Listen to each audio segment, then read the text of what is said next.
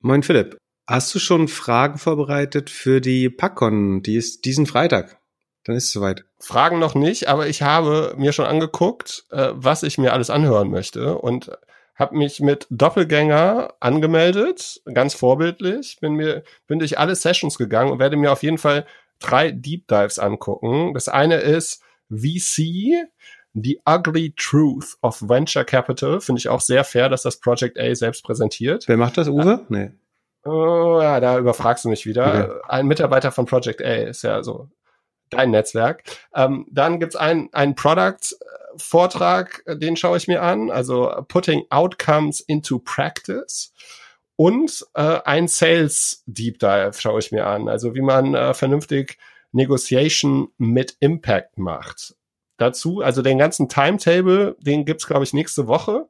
Man kann noch nicht so ganz genau sagen, wer wann wo redet. Wir werden um fünf Uhr dann abends bei einem Glas Wein den Tag ein bisschen Revue passieren lassen und ich werde mir ein paar Gründerfragen für dich ausdenken. Ja, leider remote jetzt doch, habe ich äh, gehört. Ja, ist, glaube ich, ein bisschen sicherer für alle. Und da wir ja den alles online angucken können mit, wie heißen die beiden Plattformen, Run the World und Wonder.me, ist das, glaube ich, auch in Ordnung. Ich mache es mir hier gemütlich von 9 bis 18 Uhr und schaue mir alles an. Dann soll ich dir noch einen Poster mit einem Bücherschrank äh, schicken als Hintergrund? Oder was ja, vielleicht baue ich mir so ein Greenscreen in den nächsten Tagen oder überleg mir irgendwas Witziges. Ah ja, sehr gut. Sehr gut. So ein Weinregal wäre gut im Hintergrund. Oh ja, das finde ich lustig. Ich, ich trinke übrigens wieder, wie, schon wieder einen Wein aus Winningen. Äh, ich habe zu, ich habe äh, blind in den Schrank gegriffen. Ähm, und es ist wieder ein von Peter Ahrens von Geniale Weine. Ähm, ist der Winninger Domgarten vom Weinbau Sünner oder Sünner Weinbau. Ähm, lecker ja, Riesling wieder. Danke. Prost. Ich, ich habe gehört, wir sollen weniger Smalltalk machen und mehr harte Themen, vor allem, dass du mehr Analysen machen sollst. Deswegen man kann jetzt, dich heute mit Fragen vor. Man kann mir ja nur wirklich nicht vorwerfen, dass ich ein Fan von Smalltalk wäre. Also, Montag um drei Uhr habe ich eine WhatsApp bekommen. Da schreibt mir ein Freund, der wahrscheinlich diesen Podcast hört und eigentlich überhaupt nichts mit Finanzen zu tun hat. Der hat, eigentlich lebt er das Leben, von dem ich träume, also fein bürgerlich, langweilig. und er schreibt mir eine Nachricht, ich zitiere. Ähm, ich dachte, du träumst war, von meinem Leben. Ja, Quatsch, ey, dieses Kapitalistenleben ist mir viel zu stressig. Also kein Smalltalk hier. So, ähm, mein Kumpel schreibt mir, ob ich einen guten und vor allem unabhängigen Finanzberater kennen würde. Daraufhin rufe ich den an und ähm, äh, sag so, ja, hm, keine Ahnung, ob er schon mal sowas von Robo-Advisern gehört hätte und dass ich eigentlich nur dich kenne und dich fragen könnte. Und da habe ich mir am Montagnachmittag, bevor die große News irgendwie abends gedroppt ist, überlegt, ob du nicht einfach mal kurz erklären könntest, was so ein konservativer Sparplan für den Durchschnitt Deutschen wäre. Also was würdest du jetzt jemanden empfehlen, der irgendwie alles auf dem, äh, wie heißt das, Bau, Baufinanzierungs, wie heißt das, Bausparbuch hat so und jetzt denkt so, hm, also bauen tue ich jetzt aktuell nicht, irgendwas muss ich machen jeder redet hier von Robo-Advisern und irgendwelchen äh, Shorts und was auch immer. Was soll er tun? Das hast du heute als Überraschungsfrage ausgewählt. Da können wir mindestens zwei Stunden drüber reden und dann nimmst du das jetzt als Überraschungsfrage. Unfassbar. Ähm, die, ich erzähle die kurze Version und wir nehmen uns das Thema nochmal für in Ruhe.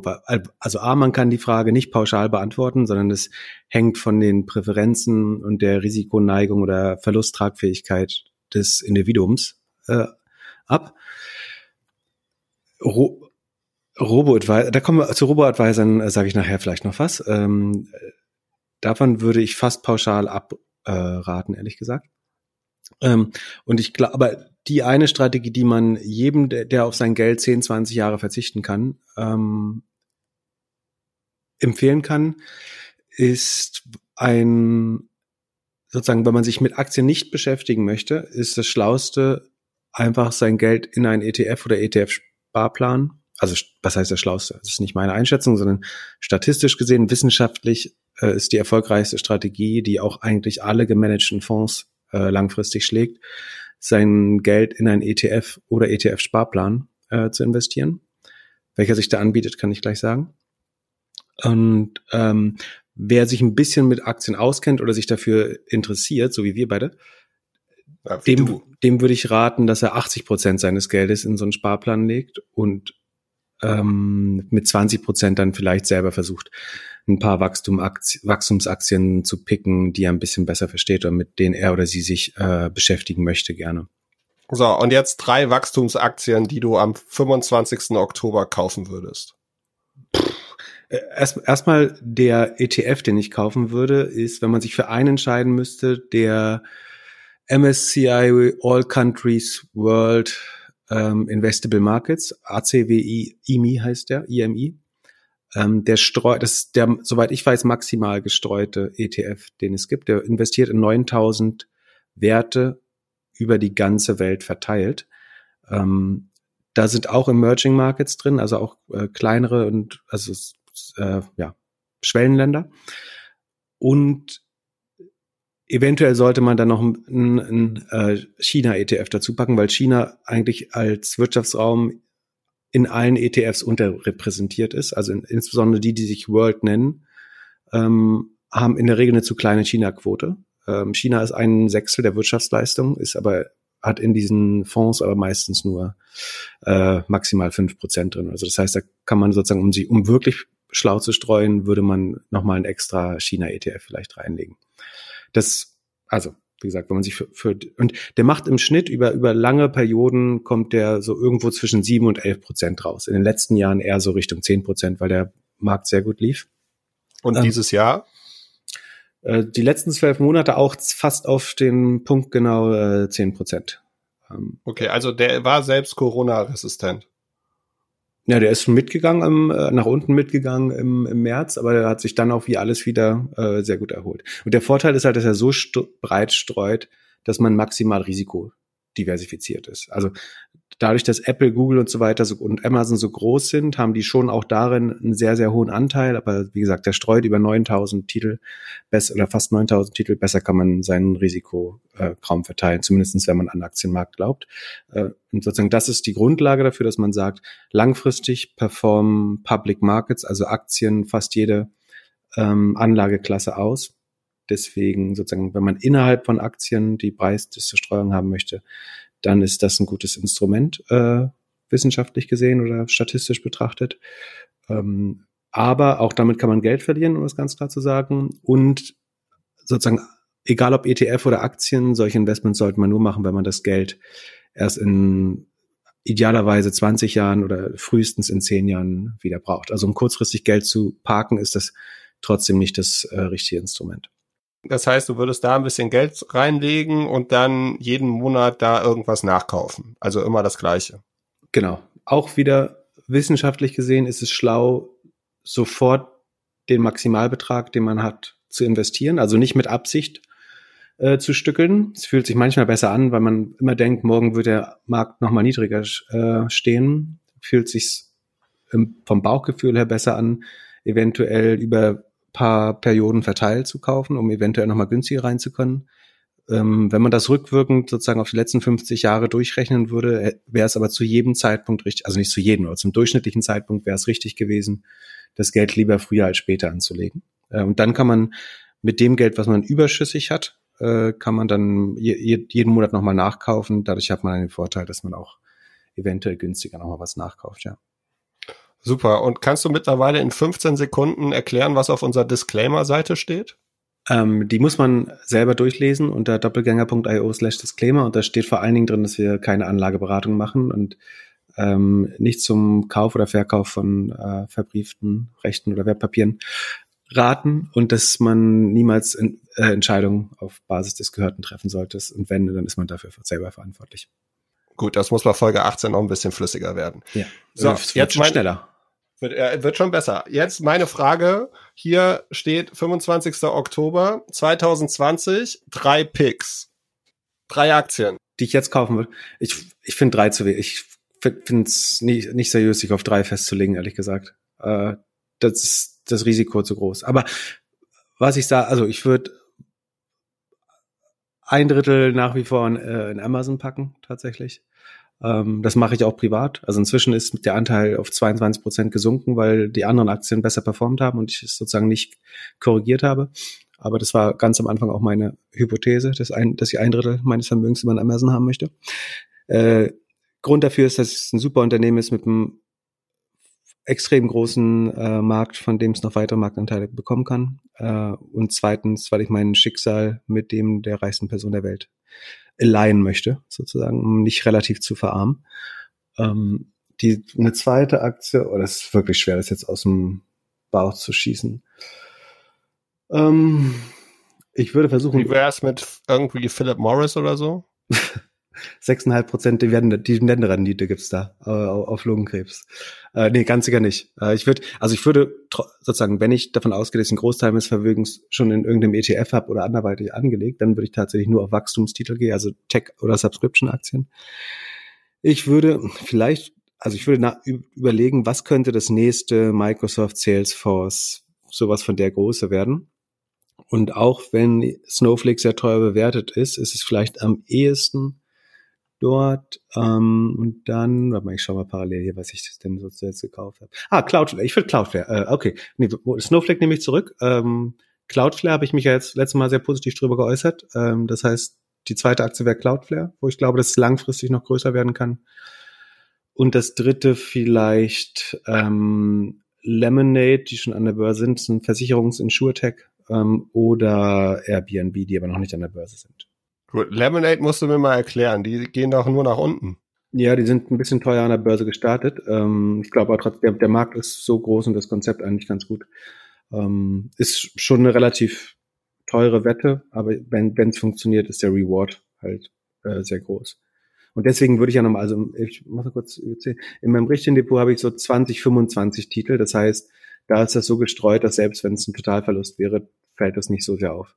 Sehr gut. Dann äh, habe ich noch eine Frage für Amazon. Und zwar, kennst du die Show Grand Tour?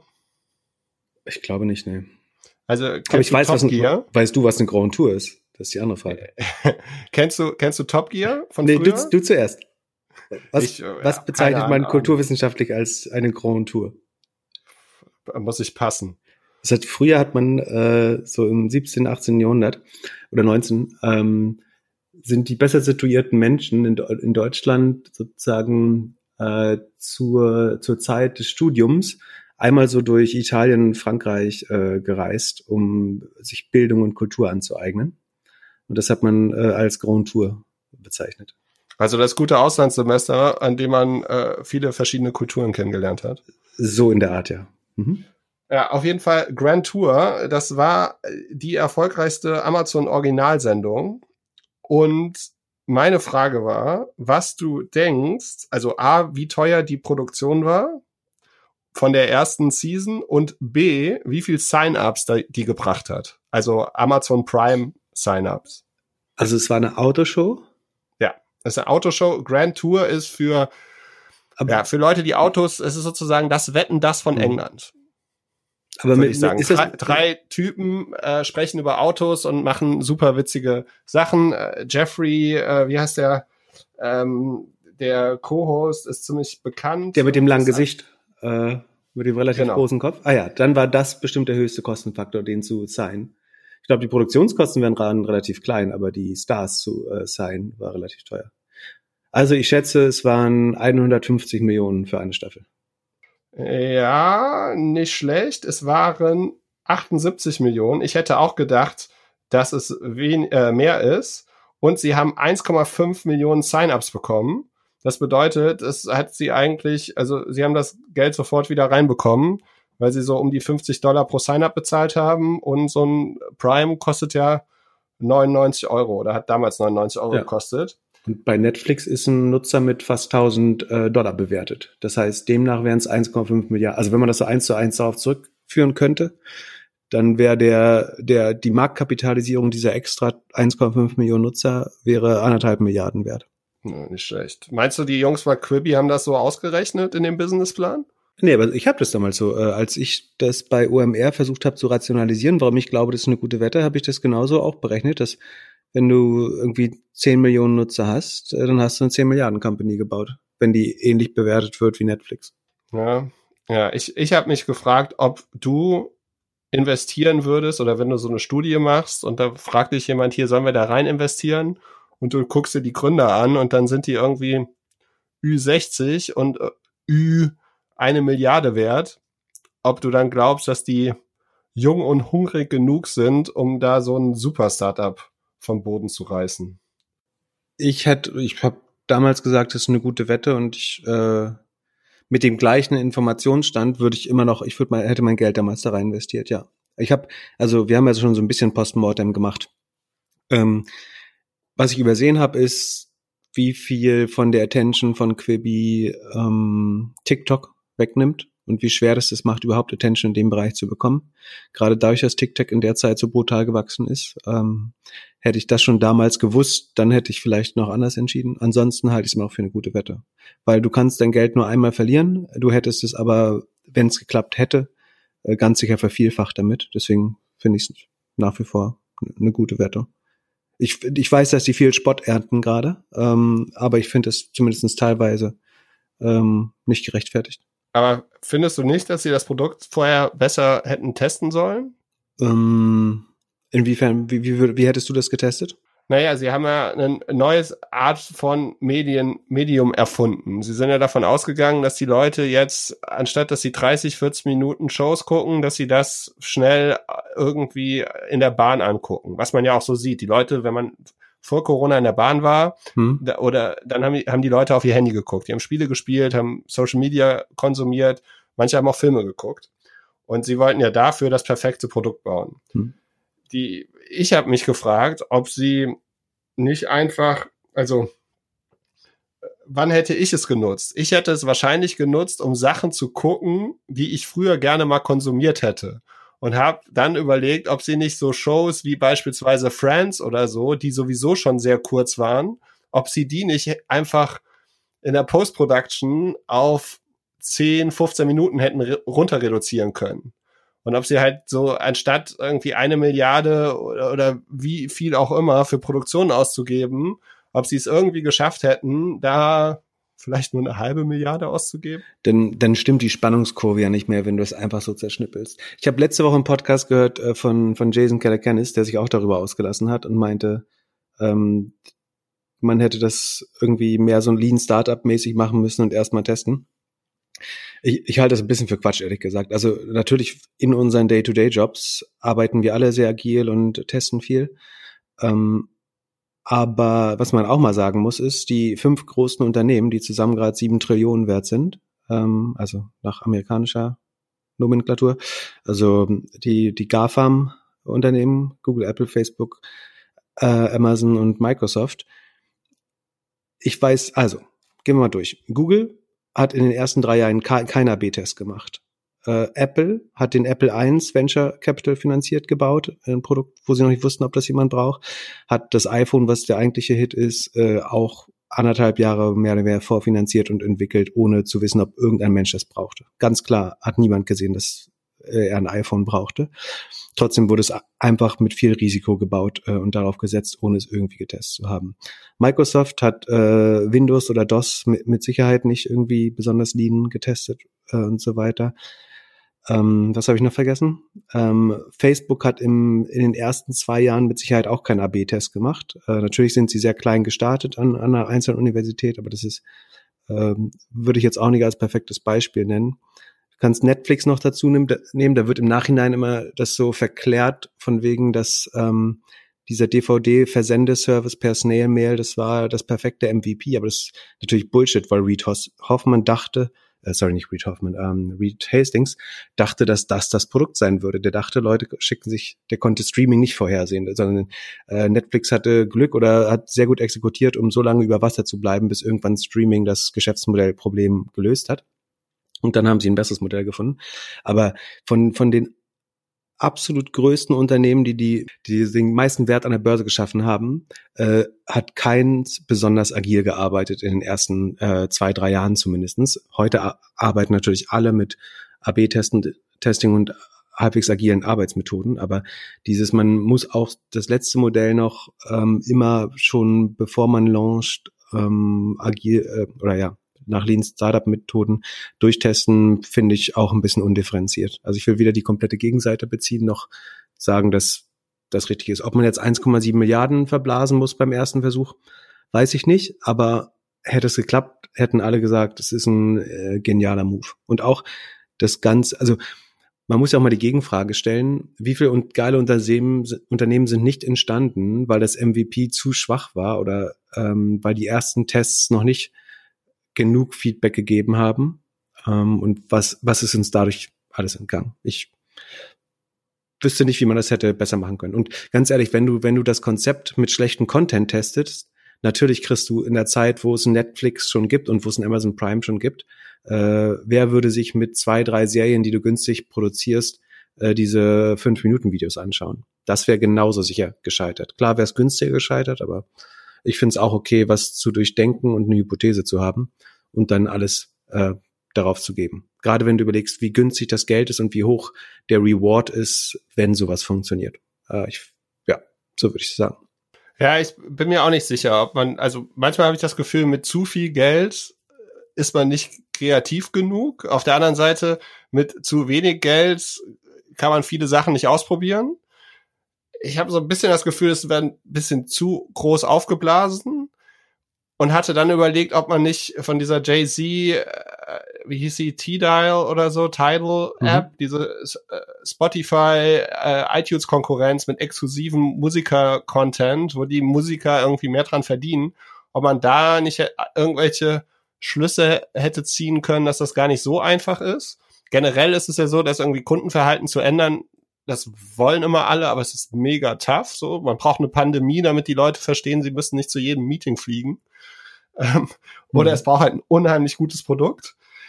Und das ist schon schwierig. Und dann habe ich mir überlegt, wäre es jetzt nicht eigentlich der perfekte Step für Netflix, da noch mal ein bisschen Ressourcen drauf zu schieben, weil die müssten ja jetzt davon ausgehen, dass Mitte nächsten Jahres weniger Leute zu Hause Netflixen und mehr wieder on the go sind. Das, davon würde ich nicht so fest auf, äh, ausgehen, obwohl im Sommer könnte es wieder ein bisschen besser werden, ja. Ähm, ja, die Frage ist, ob das nicht sehr stark jetzt besetzt ist, äh, diese Nische mit TikTok ähm, und YouTube ja sowieso. Also man, man, kann, schon sagen, dass das Konzept nicht aufgegangen ist und ich würde jetzt nicht unbedingt das nochmal probieren. Ähm, aber es wird, es wird bestimmt so kürzere Formate geben äh, auf, auf Netflix. Das ist auch so 20 Minuten Folgen wie Netflix, äh, äh, nicht Net, ähm, Vox Explained oder so gibt. Ähm, das, das kann ich mir schon vorstellen, ja. Da bin ich ein bisschen überrascht. Vor einem halben Jahr hast du mir noch erzählt, dass du glaubst, dass die Leute weniger Podcasts hören wegen Quibi und jetzt sagst du, es schafft ein anderer wird es auch nicht schaffen. Ich, ich würde sagen, ein anderer wird es schaffen. Ist ja ein Unterschied, an was äh, zu glauben und dann stur die Fakten nicht anzuerkennen. Und es hat sich jetzt schon bewiesen, dass äh, niemand, niemand das wirklich gut fand und dann bin ich auch bereit, meine Meinung zu ändern. Ich, äh, ist der, der beste Weg, immer richtig zu liegen, ist, sein, sein Scheitern einzugestehen oder sein, seine Fehleinschätzung einzugestehen. Gut, um dein Selbstbewusstsein wieder ein bisschen aufzupusten, du hast ähm, diese Woche ein bisschen Geld verdient mit Netflix. Also A ist mit, mein, mit meinem Selbstbewusstsein alles okay. Äh, und B, ja, genau. Wir hatten, äh, als als du anfingst mit ein Kollege hat dich äh, am Dienstag gefragt, äh, hätte ich gedacht, dass du so eine Story erzählst, weil mich es haben sich öffentlich, glaube ich, bei Twitter oder äh, über WhatsApp zwei Leute gemeldet, die sich daran erinnert haben, dass wir vor ziemlich genau ähm, drei Monaten mal was zur Netflix-Aktie gesagt haben. Und zwar, damals ging es darum, dass Netflix hatte durch Covid ein, insofern ein schweres Quartal, dass äh, sie nichts produzieren konnten, dass alle Studios zu waren. Dadurch sind die Kosten stark gesunken. Äh, das ist gut. Und dann hat ähm, Scott Galloway sich im Podcast dazu geäußert, dass er glaubt, es wird ein totales Traumquartal ähm, weil die Kosten sinken und äh, sozusagen die Hörerzahlen oder Zuschauerzahlen steigen. Ähm, hat meiner Meinung nach dabei zwei Fehler gemacht, äh, die ich damals erwähnt habe. Das eine ist, dass es nicht spannend für Netflix ist, die Kosten zu senken, sondern das, womit sie bewertet werden, ist der Userwachstum. Das ist viel wichtiger, als ob die Kosten gerade besonders hoch oder besonders niedrig sind. Und das andere ist, dass Netflix meiner Meinung nach eine Millennial-Aktie ist, die immer sehr stark getrieben wird von Retail-Investoren und dann nach den Zahlen von, ähm, von eher institutionellen Investoren stark verdroschen wird, weil die Zahlen fast immer enttäuschen. Das war bei, ich glaube, elf von zwölf inzwischen der letzten ähm, Earnings Releases so. Und wir spielen mal kurz ein, was ich damals gesagt habe. Was aber auch ein starkes Muster ist, ist, dass immer nach den Earnings, weil die ähm, so stark laufen, dann immer eine gewisse Enttäuschung eintritt, also weil so ein bisschen Realität einkehrt und irgendwelche Investi ähm, institutionellen Investoren merken dann, wow, die Aktie ist aber irgendwie mit dem hundertfachen des Gewinns oder so doch ein bisschen überbewertet und die wächst nur noch in Anführungsstrichen mit 30 Prozent oder 25 Prozent. Ähm, dann nehmen wir jetzt mal Gewinne mit. Und das passiert mit einer fast berechenbaren Regelmäßigkeit nach jedem Netflix-Earning in den letzten ähm, irgendwie zwei, drei Jahren. Ähm, ein relativ starkes Pattern. Ähm, und das heißt, die bessere Strategie wäre wahrscheinlich, dass man Netflix immer am Tag vor den Earnings verkauft und dann am nächsten Tag zehn Prozent tiefer wieder einsteigt. Dann hätte man wahrscheinlich nicht äh, sein Geld verdreißigfacht, sondern ver 50 oder 60-facht, äh, wenn man das machen würde. Vielleicht, vielleicht sollte ich das das nächste Mal, das ist jetzt wieder in äh, drei Monaten dann natürlich, ähm, testen. Genau, und was ich jetzt ich habe dann tatsächlich jetzt mal das gemacht, was ich damals schon angekündigt habe. Ähm, und zwar habe ich mit deiner Genehmigung, äh, also ich habe dich ja noch gefragt, ob du teilnehmen möchtest oder so, äh, ob du die Verluste auch mitträgst. Darauf hast du äh, geflissentlich nicht geantwortet. Nicht geantwortet. ähm, aber wir haben am Dienstagabend äh, 100 Netflix-Aktien äh, verkauft, äh, die uns gar nicht gehören. Und ähm, am nächsten Tag konnten wir sie für 499 Euro, also 30 Euro günstiger, wieder einkaufen. Das heißt, 100 Stück mal äh, 30 Euro Gewinn, haben wir 3000 Euro Gewinn gemacht. Ähm, wo wir jetzt uns überlegen müssen, was wir damit äh, machen, ob wir das spenden oder ob wir einen besseren Zweck dafür finden. Und warum habe ich das nicht nochmal angekündigt? Ähm, ich habe den Trade, also A, es ist sozusagen, wir wetten da haben darauf gewettet, dass Netflix wieder leicht enttäuscht oder stark enttäuscht wäre auch schön gewesen, aber es, ähm, das heißt, es war äh, ein Short-Geschäft, ähm, weil wir 100 Euro A 530, äh, Entschuldigung, 100 Aktien A 530 Euro hätten 50.000 Euro gekostet, weil ich das nicht komplett dort parken wollte, ähm, habe ich es außerdem gehebelt, was man auch nicht tun sollte. Und ich habe es der Bequemlichkeit halber über eine CFD-Plattform äh, abgewickelt, wofür ich auch nicht werben möchte. Deswegen haben wir es nicht vorher angekündigt. Vor allen Dingen wollen wir nicht, wäre das schiefgegangen, hätten wir nicht äh, verantwortlich sein wollen für, für die Verluste von jemand, der das eventuell nachgemacht hätte. Ähm, das kann auch immer schiefgehen. Wäre das jetzt 20 Prozent hochgegangen, wäre 100 Prozent das Geld vernichtet gewesen. Wäre es 25 Prozent hochgegangen, also der die Margin war 20 Prozent, also es war fünffach gehebelt, ähm, dann hätte man sogar Geld nachzahlen müssen und äh, das kann man natürlich niemandem empfehlen. Trotzdem wollten wir es mal probieren, ob das funktioniert und haben insofern die Idee von damals aufgegriffen und es hat funktioniert. Ich weiß nicht, ob ich es nächstes Mal wieder mache, es kann natürlich sein, dass jetzt, also ganz kurz zu den Zahlen. Ähm, wie gesagt, was ich gesagt habe, Netflix wird hauptsächlich am Subscriber-Wachstum gemessen und sie haben dieses Quartal nur 2,2 Millionen neue Abonnenten hinzugewonnen. Im letzten Jahr waren es noch fast sieben Millionen. Ähm, das heißt, das Wachstum hat sich verlang verlangsamt.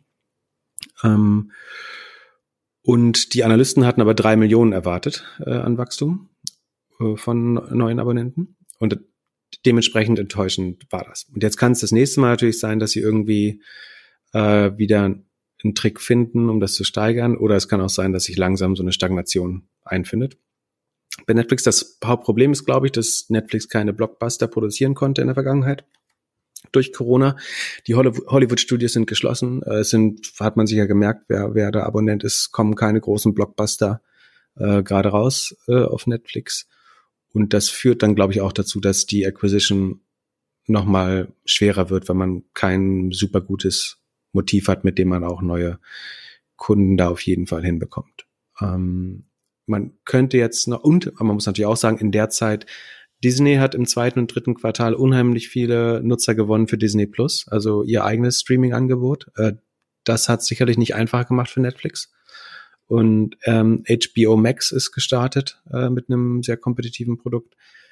Das heißt, da sind wir jetzt so eine, so eine Art Verteilungswettkampf und natürlich gibt es Haushalte, die sich einfach alle Services kaufen. Es gibt auch welche, die müssen sich aus äh, Budgetgründen für einen Service entscheiden. Und äh, dann musst du halt Amazon Prime, Disney, HBO oder Netflix wählen. Und das wird sozusagen, das ist kein Blue Ocean Markt mehr, sondern das wird über kurz oder lang vielleicht auch ein bisschen ein kleines Blutbad.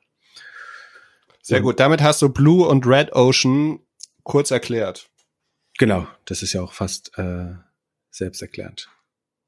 Genau, hat diesmal funktioniert, muss nicht nächstes Mal klappen. Ähm, ich, wobei ich glaube, der Streaming-Markt wird angespannt bleiben. Es sei denn, jemand findet nochmal irgendwie die neue, die neue Rekordserie, aber die sind alle sehr vorsichtig mit den äh, Zuschauerzahlen. Also die sagen nicht gerne, wie welche Serie wie oft geschaut wird. Das heißt, es ist auch nicht ganz einfach, das ohne Social Media Monitoring Tools oder so zu erkennen, was erfolgreich war. Genau, aber diesmal hat's äh, ganz gut funktioniert und dann überlegen wir uns noch, was wir mit den 3000 Euro machen. Ja, ich würde nochmal zurück zum Montag gehen. Da habe ich ja um drei Uhr diese Nachricht bekommen von dem einen Kumpel, der meinte hier äh, Finanzberater hin oder her. Und ich habe Robo-Advisor so als Buzzword rausgehauen.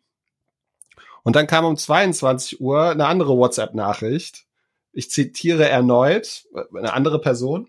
Ich hasse Startups ich habe nirgendwo meine reellen privaten Daten außer bei den Banken. Und die lassen es sich klauen. Darüber müsst ihr im Podcast diskutieren, wie man denen Feuer machen kann, was man tun kann, damit es aus allen möglichen Datenbanken gelöscht werden muss.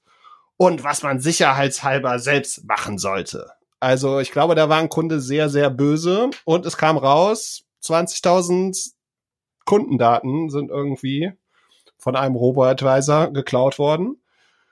Was meinst du? Für wie viel Geld kann man die jetzt kaufen, wenn man die haben möchte? Es waren sogar 30.000 Kundendaten, oh. glaube ich. Äh, bei, bei Scalable Capital wurden die geklaut. Ähm, du hast sehr militante Freunde, äh, finde ich.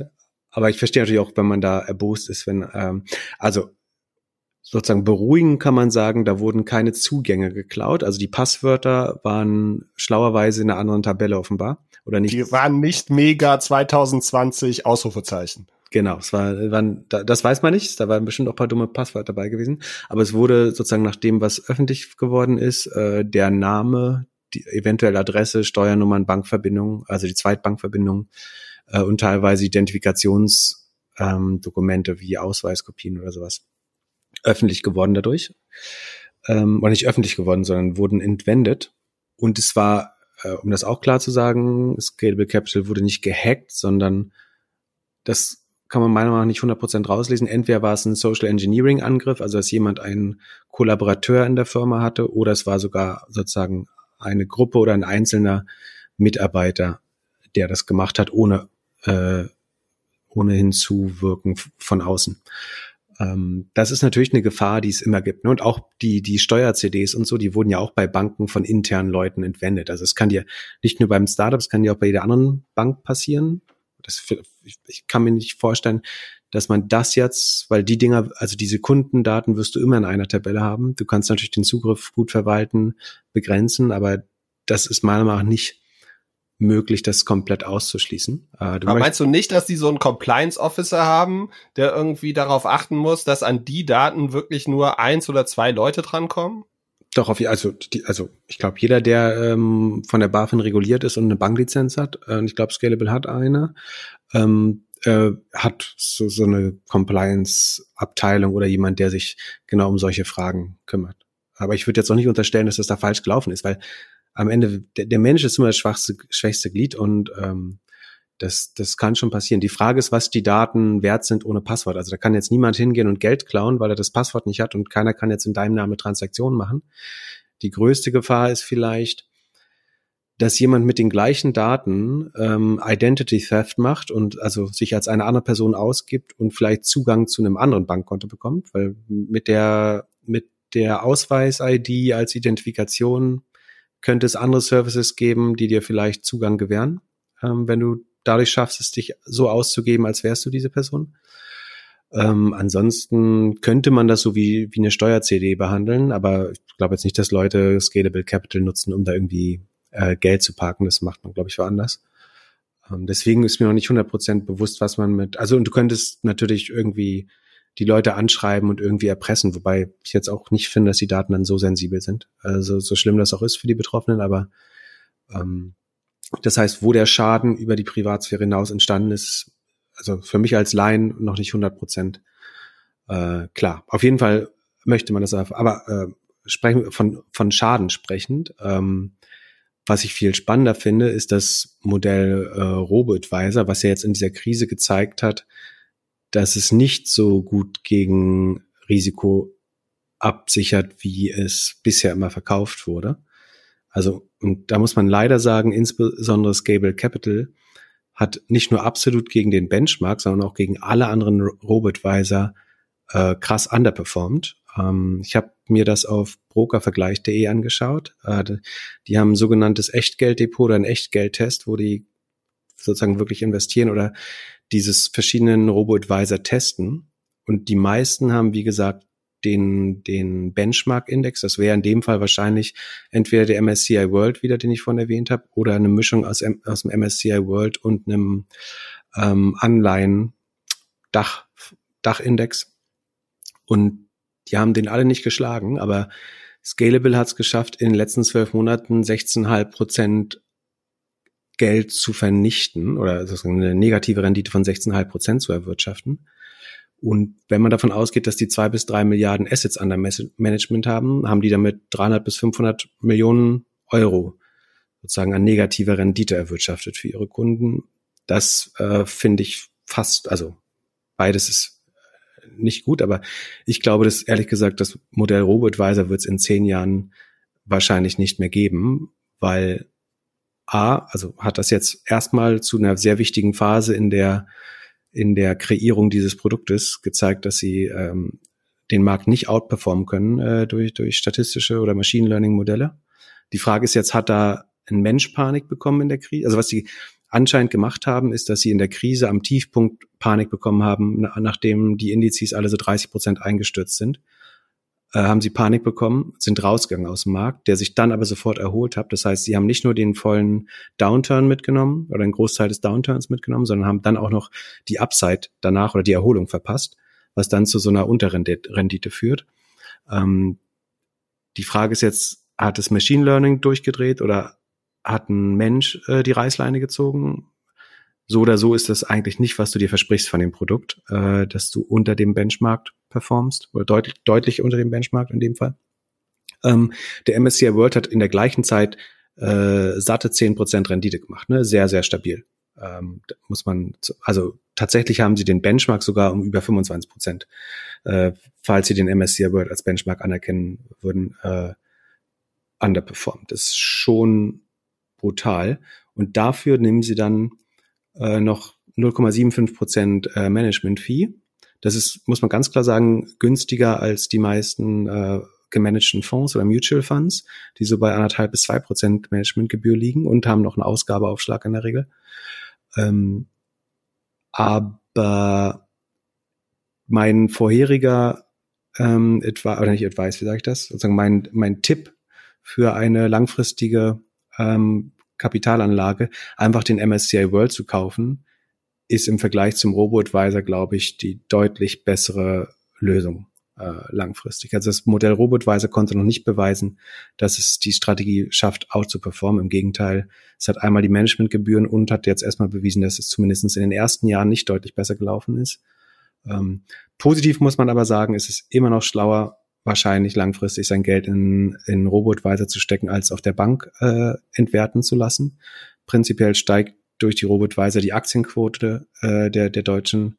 Wir haben ähm, 2,5 Billiarden, ist es im Deutschen, also 2500 Milliarden Spareinlagen äh, in Deutschland immer noch, die je, jeden Tag entwertet werden äh, durch die Geldpolitik äh, und ja durch die Negativzinsen.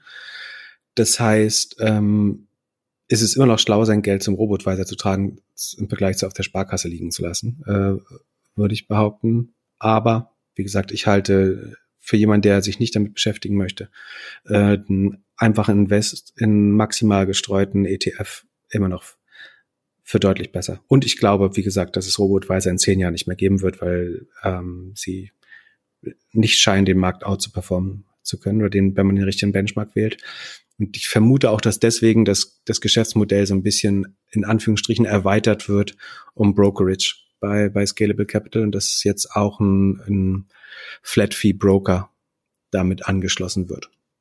Ja, mit dem kann man ja auch verdienen, wenn äh, alle anderen verlieren. Habe ich gelernt. Äh, das ist so ein bisschen das Problem. Wir machen heute den äh, Fintech Roundhouse Kick, oder? Ähm, das, das Problem der Broker ist tatsächlich, dass es einen Interessenkonflikt gibt im Sinne von, wie ich schon gesagt habe, die, die äh, in den vorigen Folgen. Ähm, Investoren verlieren, je mehr sie traden, desto mehr Geld verlieren sie in der Regel. Beziehungsweise je länger sie Aktien halten, desto mehr Geld oder desto mehr Vermögen bauen sie langfristig auf. Ganz grob Durchschnittsbetrachtung äh, mit einer gewissen statistischen Signifikanz.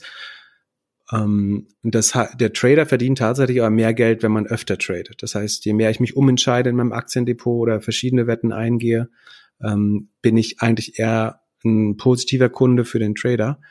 Äh, die Interessenlage des Anlegers ist aber eigentlich, je weniger er handelt, desto langfristig erfolgreicher ist er in, in aller Regel zumindestens. Deswegen wird das noch so ein bisschen kompliziert, inwiefern so ein, so ein Robin Hood oder die Neo-Broker ähm, langfristig Gewinne machen können, ohne äh, und das mit den Interessen ihrer, ihrer Nutzer ja, align können, also verbinden können. Das äh, muss ich noch zeigen aber auch da muss man sagen, prinzipiell ist äh, die Anlage in Aktien für die allermeisten Leute schlauer als, ähm, wenn man die entsprechende langfristige Sichtweise hat, schlauer als das Geld auf dem Bankkonto äh, verraten zu lassen. Und äh, Robin Hood hat ja auch ein kleines äh, Hacking-Problem ähm, die letzte Woche.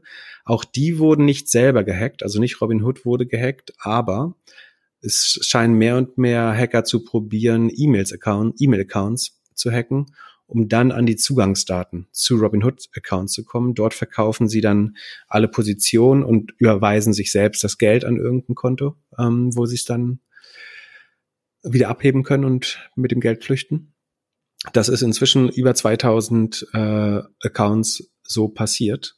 Ähm, teilweise sagen sie, die hatten ähm, Two-Factor Authentication aktiviert, was normalerweise davor schützen müsste aber auch SIM-Karten kann man virtualisieren.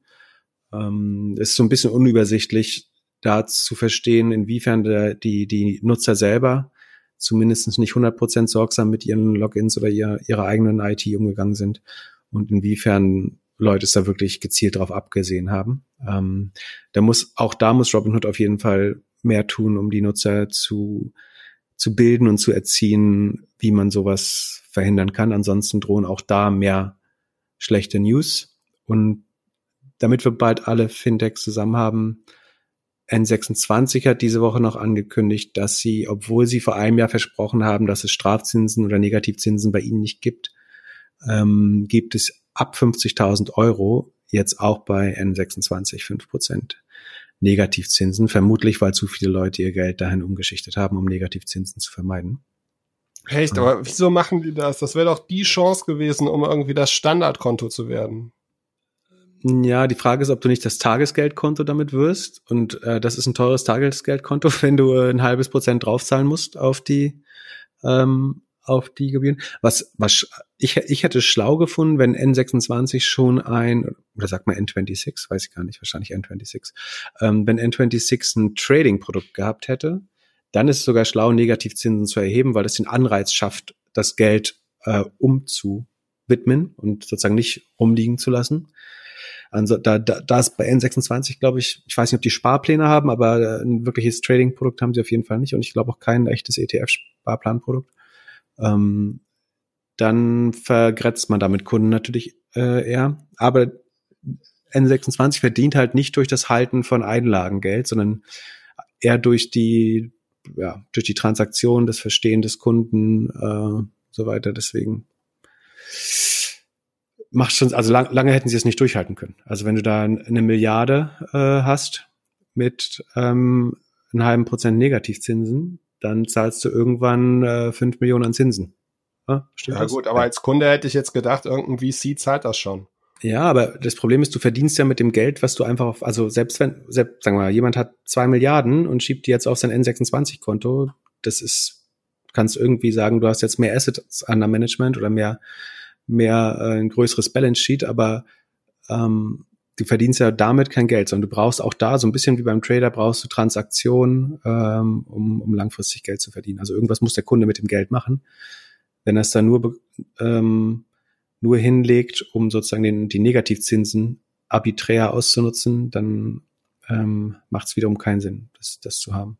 Gut, um das ganze Finanzlangweil-Thema jetzt zu, abzuschließen, letzte Frage in einer Minute. Wird es die Deutsche Bank in zehn Jahren noch geben?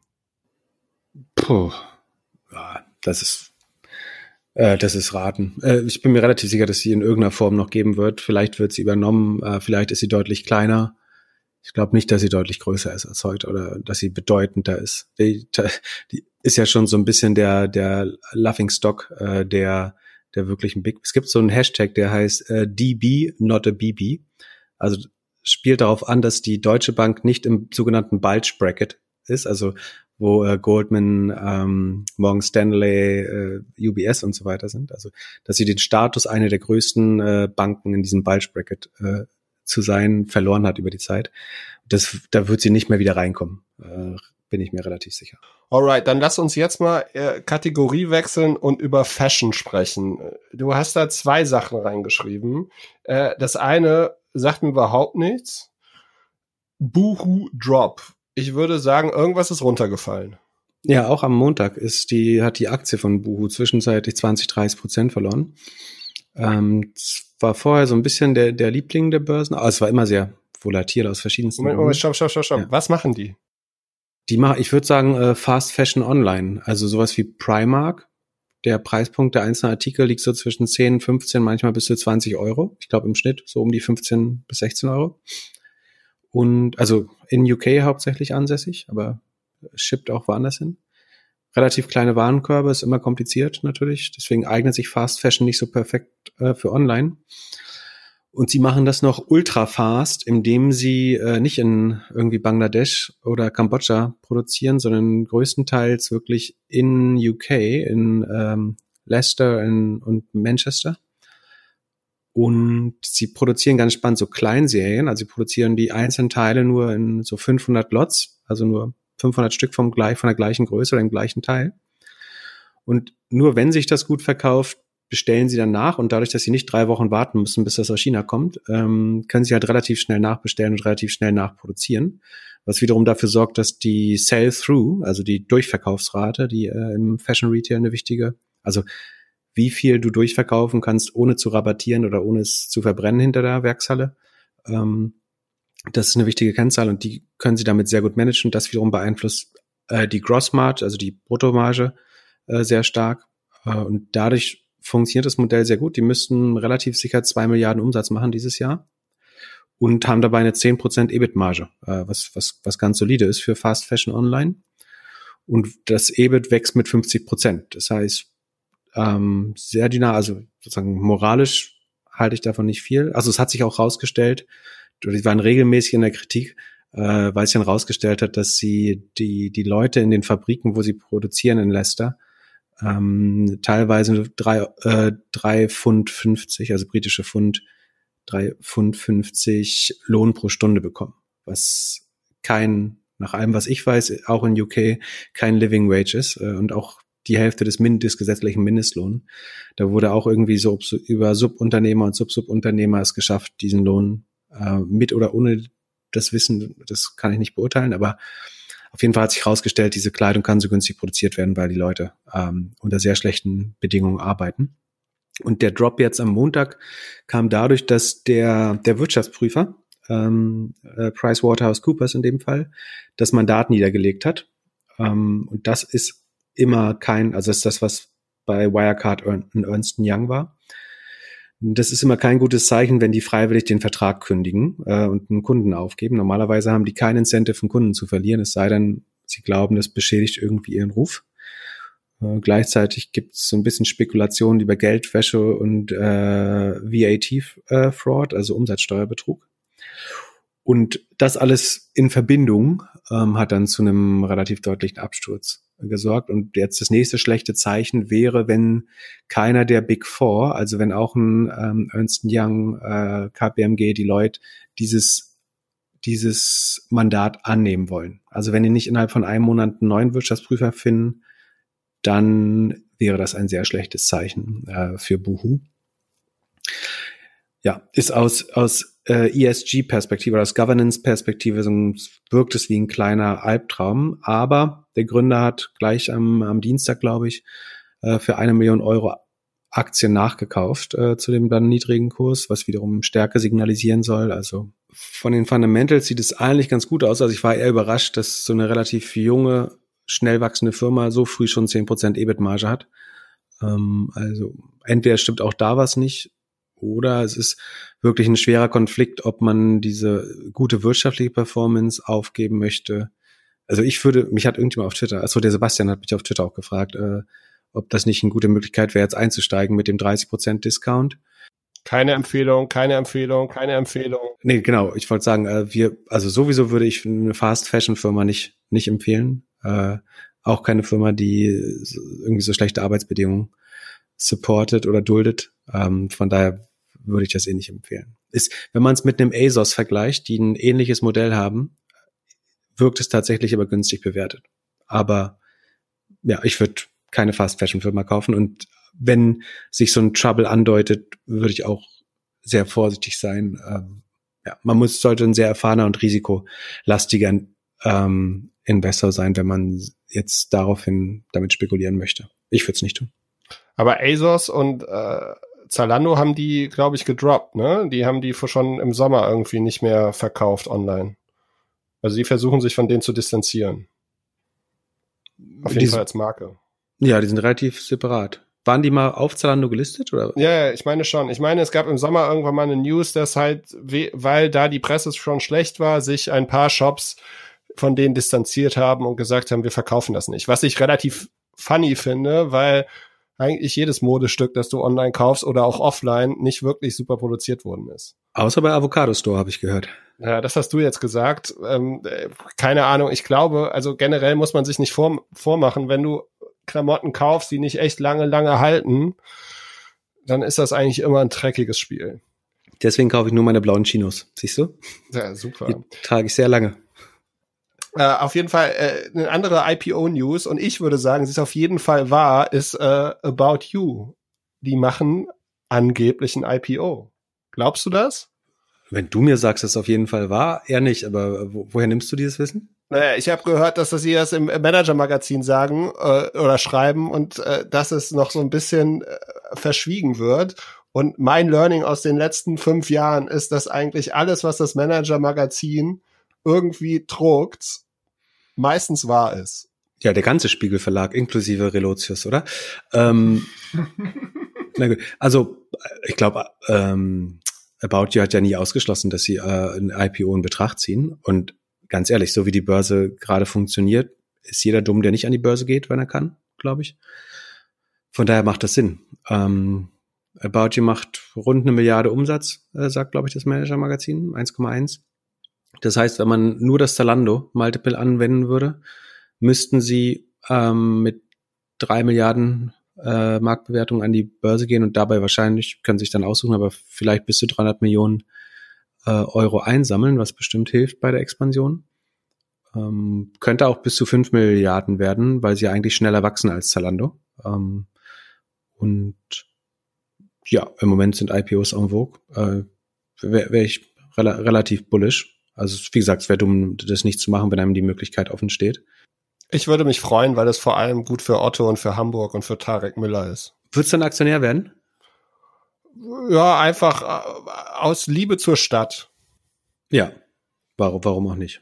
Also bei Otto kann man ja, glaube ich, nicht Aktionär werden. Ähm, und bei About You kaufe ich tatsächlich auch was. Da habe ich, wir haben wir ja schon mal drüber gesprochen, ah, ja, stimmt, 25 Euro. Die Retoure liegt, liegt da immer noch. Mal gucken, wann ich sie zurückschicke. Und, und glaubst du, Tarek zieht dann auch äh, zu Philipp nach Blankenese? ja, die Leute verändern sich. Man, man, man könnte sich das dann vielleicht leisten nach einem IPO. Keine Ahnung, wie ich weiß nicht, wie die, wie die stand in dem Manager-Magazin, wie die Anteile verteilt sind bei so Corporate Startups. Nee, das stand anders, anderswo und äh, das ist wahrscheinlich knapp unter einem Prozent oder so. Aber das äh, sind bei, bei drei Millionen wären das auch 13 Millionen zumindestens Vorsteuern erstmal. Ja, jetzt äh, zurück zu Quibi. Meinst du, die hätten das auch ohne Otto geschafft und ohne das Investment? Anfangs waren das irgendwie 300 Millionen oder sowas. Oder was ist da anfangs das Startkapital gewesen? Ähm, natürlich, also ein Bu oder so hat's ja auch, also man kann das ohne schaffen. Ich glaube aber durchaus, das hilft, wenn man irgendwie beim Sortiment, beim Einkauf, bei der Logistik, falls die sozusagen die Skalenvorteile von Otto mitnutzen konnten, also die Einkaufskonditionen, die, die, die Logistikskalen, dann, dann war das sicherlich hilfreich. Ähm, das funktioniert aber nur dann, wenn man die IT-Infrastruktur nicht mitbenutzen muss. Also wenn man schafft, quasi überall wie ein Startup zu agieren, außer dass man sozusagen die, die, die besten Teile des Konzerns beanspruchen darf, dann kann das ein Vorteil sein, denke ich. Ich weiß nicht so genau tatsächlich, wie, wie About You das äh, ganz operativ gemacht hat, aber vielleicht war das Setup so ähnlich. Dann, dann wäre es ein Beschleuniger auf jeden Fall unter so einem Dach zu starten. Ja, ich glaube, dass sie ziemlich viel Freiheiten hatten mhm. ähm, und äh, haben das irgendwie sehr persönlich sehr gut irgendwie gelöst. Kannten Otto natürlich auch schon lange Jahre. Das kommt auch so ein bisschen aus dem Kassenzone 300 Podcast heraus. Da meint, äh, glaube ich, Tarek, äh, dass er damals mit Alexander Graf irgendwie bei Otto saß und sie eigentlich, ja, Otto ihnen gesagt hat, hey, mach das bitte, so nach dem Motto. Und wenn man halt so ein, und was im Gegensatz zu den ganzen anderen Corporate Startups muss man da Otto wirklich zugute heißen, dass sie, also Tarek und kannte Otto schon sehr lange über seine Beziehung, über seine Beratung und alles. Und Otto, also die Firma Otto hat halt ein großes Vertrauen in Tarek und das Netzwerk gehabt. Und das ist, glaube ich, eine, ja, für mich eine einmalige, schöne Corporate Startup Geschichte. Ja, das wird so ein bisschen als äh, Best Practice in die, in die Geschichtsbücher äh, eingehen, der, der Corporate Digitalisierung. Da werden viele Projekte mit äh, noch drauf gebaut werden auf dem äh, Beispiel. Ein anderer IPO ist, äh, hat irgendwas mit Ameisen zu tun. Da habe ich überhaupt keine Ahnung. Äh, wirklich nicht. Äh, das hat ein Hörer gefragt, dass wir in dem Rahmen über, ein, äh, da ging es irgendwie äh, auf Twitter um IPOs und jemand weit meinte, wir sollten uns zu Ant Financial und dem Airbnb IPO äußern. Also Ant Financial kennst du unter Alipay. Das sagt dir was, oder? Ja. Okay, genau. Also Ant Financial ist ja die Dachfirma, hinter der sich die chinesisch oder hauptsächlich in China eingesetzte App äh, Alipay verbirgt, die wiederum gehört, wie der Name vermuten lässt, äh, zum Alibaba-Konzern äh, von Jack Ma. Und Alipay teilt sich mit Tencent, also WeChat, den Payment-Markt in China. Äh, Alipay hat wahrscheinlich knapp über 50 Prozent Marktanteil, Tencent, WeChat knapp unter 50 Prozent. Und in der Alipay-App kann man nicht nur bezahlen, man kann seine Sparpläne, seine Ersparnisse managen, man kann Geld transferieren, man kann äh, Stromverträge abschließen, bezahlen, man kann Kredite beanspruchen, sie haben eigene Credit Rating Software, also eine, wie sagt man, Bonitätssoftware. Man kann Transportdienste wie, wie Uber oder Didi äh, benutzen. Und also es ist eine, eigentlich fast auch eine eigene Super-App oder Killer-App. Ja. Und die wird von 700 Millionen äh, Nutzern benutzt. Das sind mehr Leute, als ein Bankkonto haben in China. Also es ist wirklich von der Verbreitung her nicht zu überschätzen. Ähm, und die werden jetzt wahrscheinlich den größten Börsengang aller Zeiten machen in Shanghai und Hongkong, glaube ich.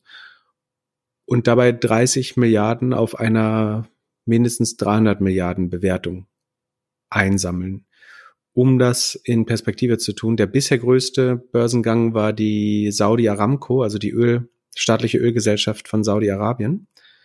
Die hat 29 Milliarden 2019 äh, eingesammelt und galt dann als kurze Zeit mal als die größte Firma der Welt, weil sie äh, größer als Apple war sogar. Öl ist immer noch das beste Business anscheinend. Und die 300 Milliarden Bewertung, ich schätze, die wird nach dem Börsengang noch ein bisschen hochgehen. Ähm, damit, also wenn man so auf die auf 400 Milliarden käme, also wenn es am ersten Tag 30 Prozent steigt, dann wäre es eine der zehn größten Firmen der Welt äh, am Tag des Börsenganges. Äh, Und wenn man jetzt Alibaba-Aktien hat, so hat man dann allein auch Alipay-Aktien? Ähm, äh, gute Frage. Da gibt es zwei Wege, es abzuwickeln. Manchmal bekommt man anteilig dann äh, sozusagen Aktien des Spin-offs. Manchmal bekommt geht halt einfach die die Cash oder die Beteiligung bleibt in dem Unternehmen drin. Ich würde vom Zweiteren ausgehen. Ähm, wenn nicht, wäre es so. Ja. Ähm, alle anderen müssen müssen die nachkaufen. Dann und ähm, wenn man das vergleicht mit einem Square oder PayPal in USA, dann ist Alipay oder Ant Financial wirklich deutlich günstiger bewertet. Tatsächlich ist, obwohl es wirklich ein absolutes App- und Tech-Produkt ist, die Bewertung niedriger als die von Visa, egal ob man es am Payment-Volumen oder am, an dem, am EBIT misst. Ähm, und da könnte man sagen, ob ich jetzt eher an Visa glaube oder an Alipay, dann eher an Alipay, aber chinesische Aktien werden immer mit so einem gewissen Risikomalus gehandelt. Das heißt, weil das politische System natürlich nicht 100 Prozent oder nicht als 100 Prozent stabil gilt und weil die Buchhaltungsstandards auch nicht so streng sind wie in der westlichen Welt. Und es auch einzelne Enttäuschungen oder ja, ein paar Fälle von Enttäuschung schon gab, gibt es da immer so eine Sicherheitsmarge, die eingerechnet wird. Und deswegen tradet das deutlich günstiger als ein, ein Visa und viel, viel günstiger als ein Square oder PayPal. Das heißt, wenn man an China glaubt ähm, oder zu, zu seinem äh, weltweiten ETF noch China-Aktien hinzufügen möchte, dann kann man eigentlich, also ich würde dann vielleicht so ein, so ein Körbchen aus Tencent, Alibaba und Ant Financial kaufen. Kein, keine Empfehlung, aber das wäre vielleicht, das sind vielleicht die drei relevantesten Unternehmen äh, in China. Ich freue mich langsam, wenn wir am Freitag bei der Project A-Konferenz einfach nur über Startups reden. Ja. Äh, ein Startup-Thema hätte ich jetzt auch noch. Airbnb äh, kommt noch als ist ein ehemaliges ja, Startup, das bald groß wird. Ja, so, lass uns da schnell reinspringen. Äh, kurz, bist du bullish bei denen? Ja, würde ich. Warum? Äh, ich glaube, dass die einen, relevanten Share des Übernachtungsmarkts schon haben und weiter wachsen.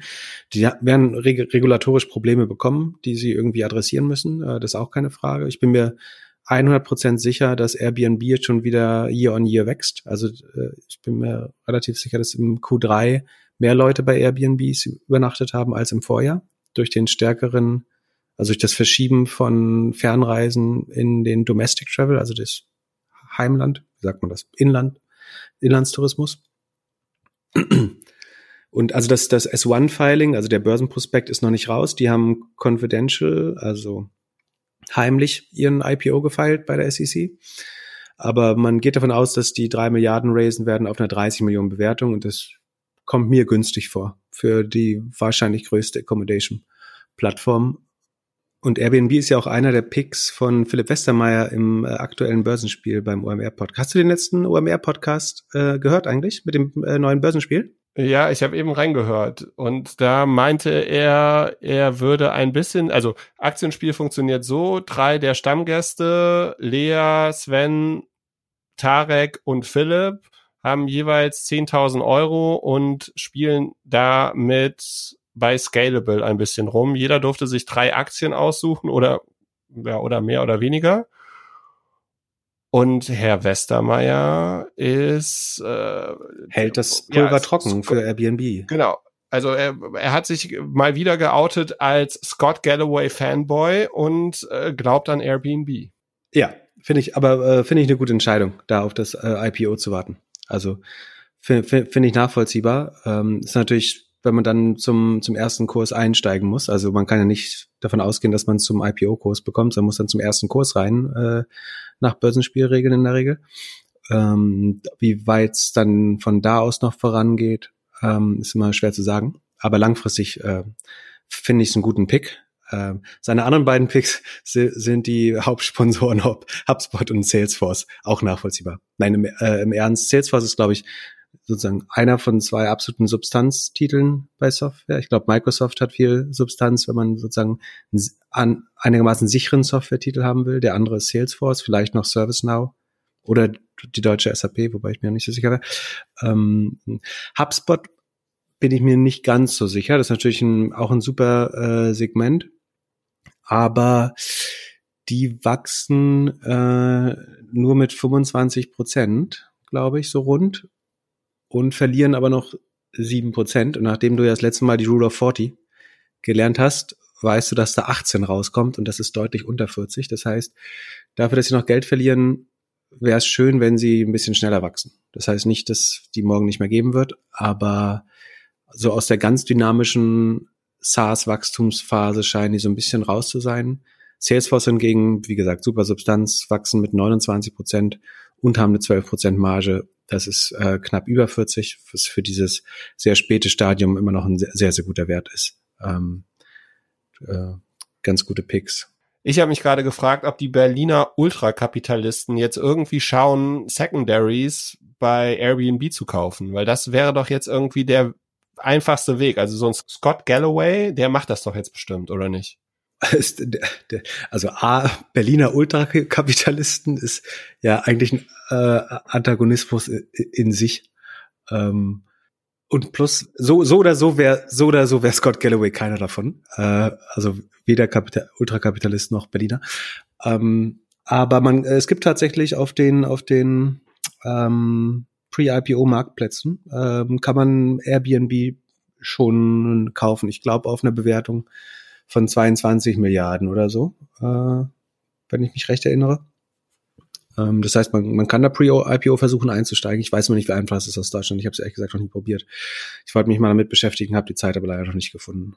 Ähm, das ist doch eine gute Frage an unsere Hörer. Wenn sich damit jemand schon mal beschäftigt hat, wir haben eine E-Mail, da könnt ihr Fragen hinschreiben oder uns auch Sachen erklären, die wir noch nicht verstehen. Die E-Mail ist podcast@doppelgänger.io. Der Teil der, davon, der uns interessiert, ist eigentlich nur, ob man, also wie das funktioniert, verstehen wir schon. Die Frage ist nur, inwiefern man das ohne große Umstände aus Deutschland machen kann und ähm, für die Hörer, ob man akkreditierter Investor dafür sein muss oder nicht äh, in den USA. Das sind eigentlich die zwei wichtigen Fragen.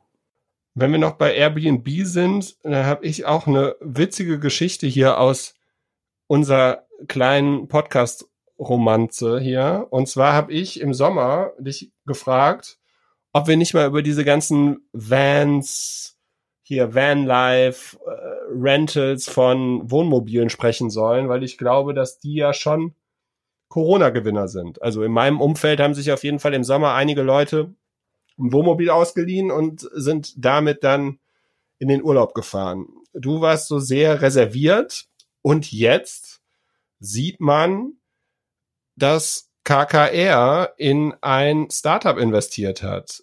Ich würde mal meinen, du hast da irgendwas mit zu tun gehabt.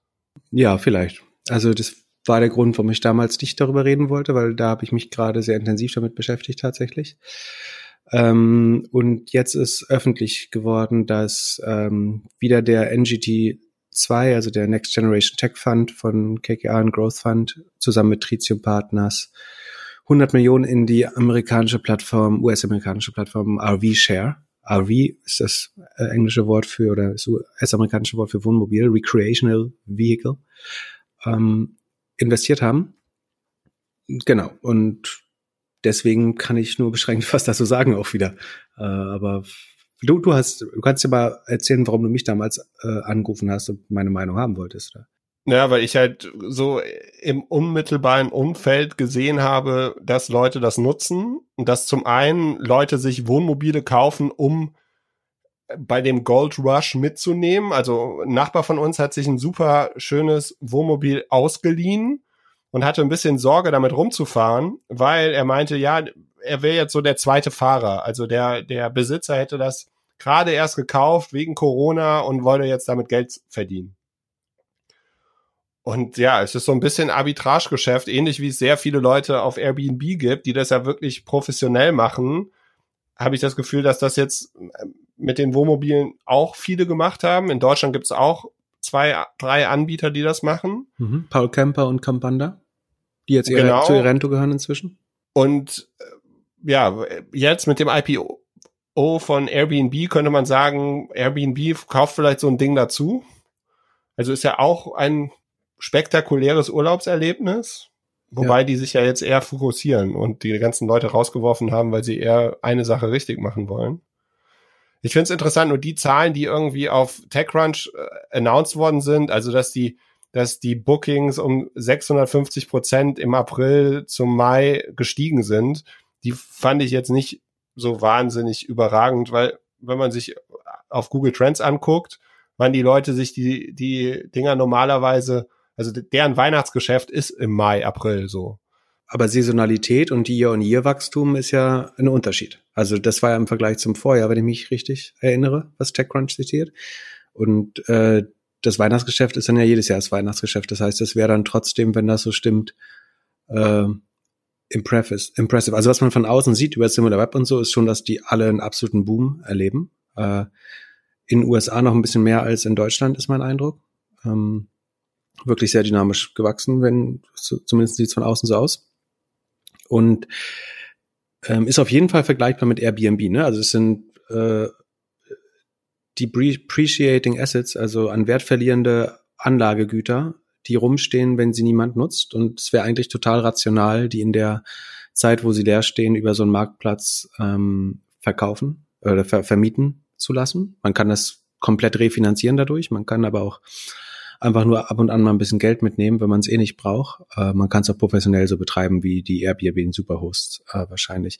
Das Problem ist, glaube ich, so ein bisschen, dass der Markt nach meiner persönlichen Einschätzung so ein bisschen supply constrained ist, nennt man das. Das heißt, wenn Burning Man ist, dann sind natürlich alle Wohnmobile ausgebucht, äh, zumindest in dem, im größeren Umkreis.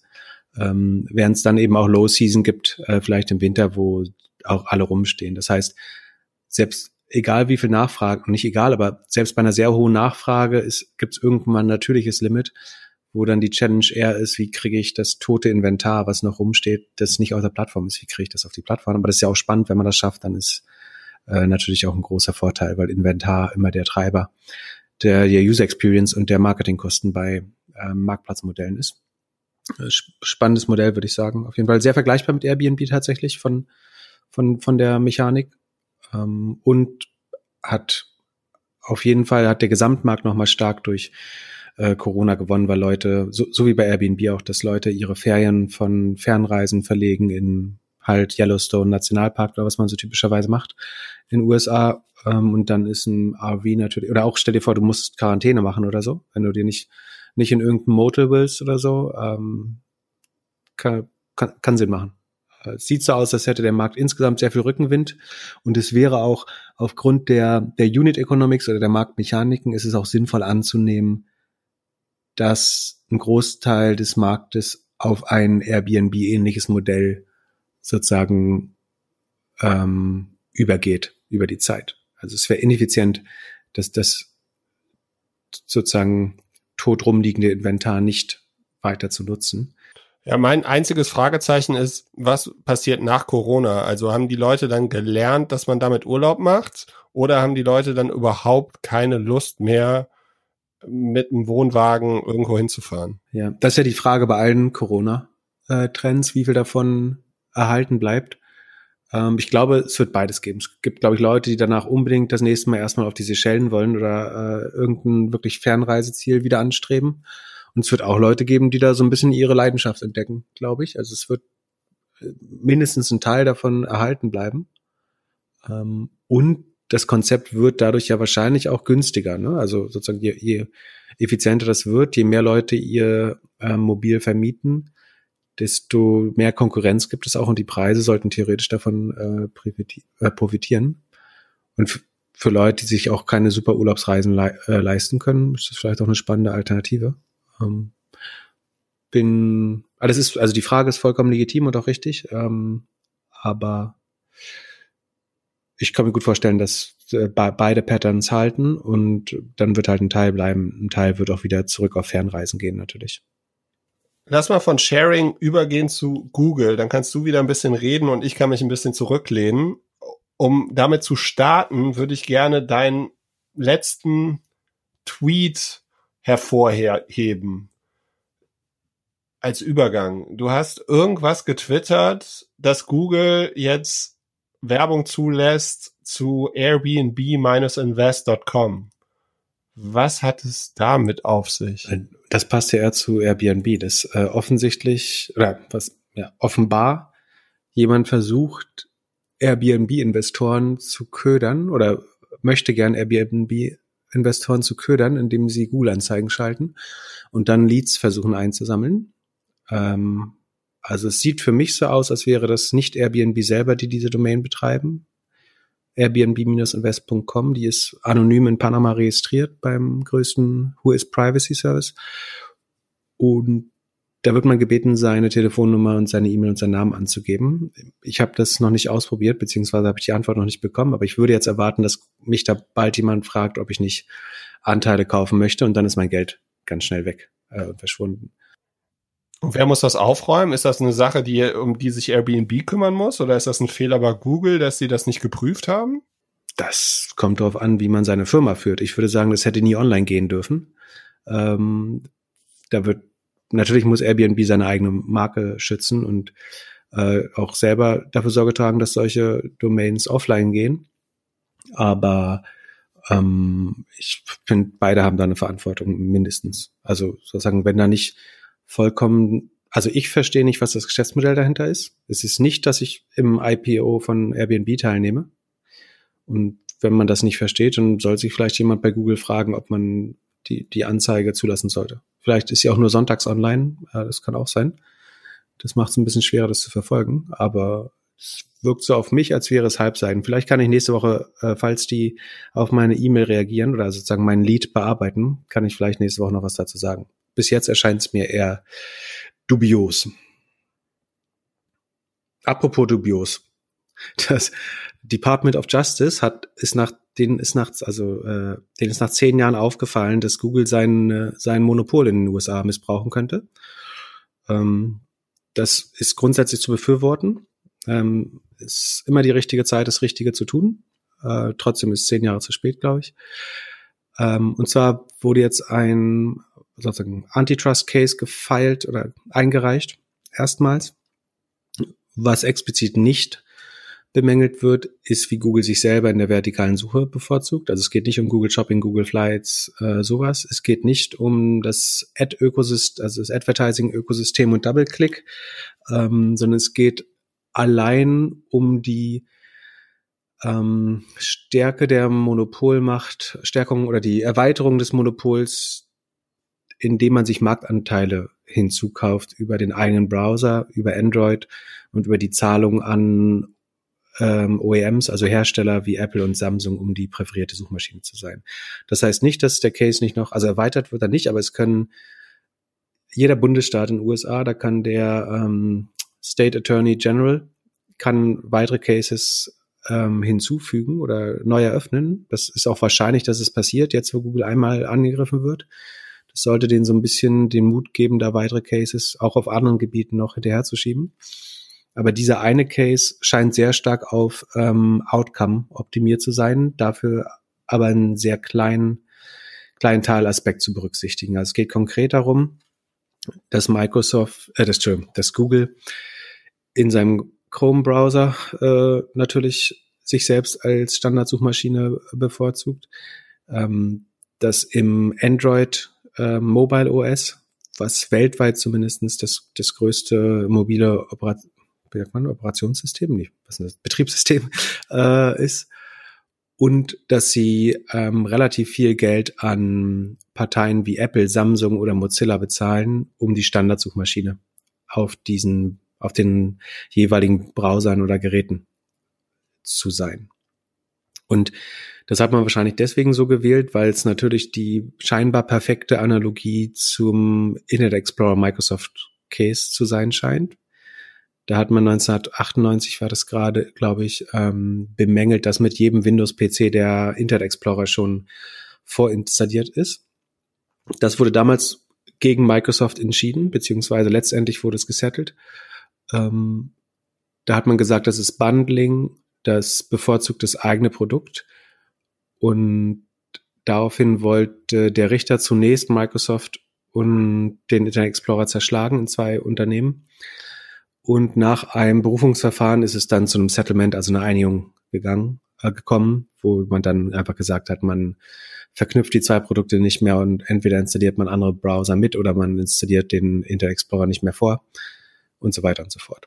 Ähm, und mit dieser Analogie wäre dann dieser Case relativ einfach zu entscheiden, wenn das hält. Also wenn man beweisen kann, dass es ähnlich schwer ist, die Suchmaschine zu wechseln, wie damals den Browser zu wechseln. Damals hieß Browser wechseln eine CD bekommen oder sich äh, viele Megabytes runterzuladen aus dem Internet, um einen anderen Browser zu installieren. Ähm, da würde die Suchmaschine natürlich immer sagen, da gibt es diesen berühmten Satz, Competition is just one click away. Also das, die nächste Suchmaschine wartet um die Ecke. Jeder kann innerhalb von Millisekunden seine Suchmaschine äh, ändern, wenn er möchte. Da ist dann immer die Frage, wenn du jetzt aus dem Haus gehst und die nächsten zehn Leute fragst, wie viele von denen eine zweite Suchmaschine überhaupt nur benennen könnte. Ich würde behaupten, weniger als einer. Ähm, wenn nicht, wäre es ein großer Zufall. Ähm, und die andere Frage ist, wer schon mal sein Android Search Widget, also die, die Suche, die im Telefon eingebaut ist, nicht wenn ich auf Google oder Chrome klicke, sondern die, die quasi auf dem Homescreen ist, vorinstalliert.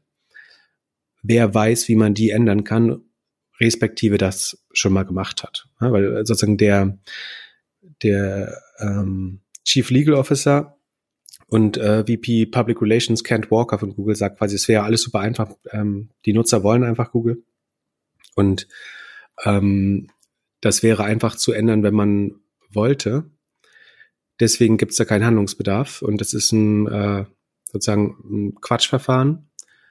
Andererseits ist halt die Frage, warum Google eine zweistellige Milliardensumme im Jahr ausgibt, um sich zur präferierten Suche in anderen Ökosystemen zu machen, wenn die Nutzer eh alle Google nutzen würden. Also warum sollte ich Apple 10 Milliarden zahlen im Jahr?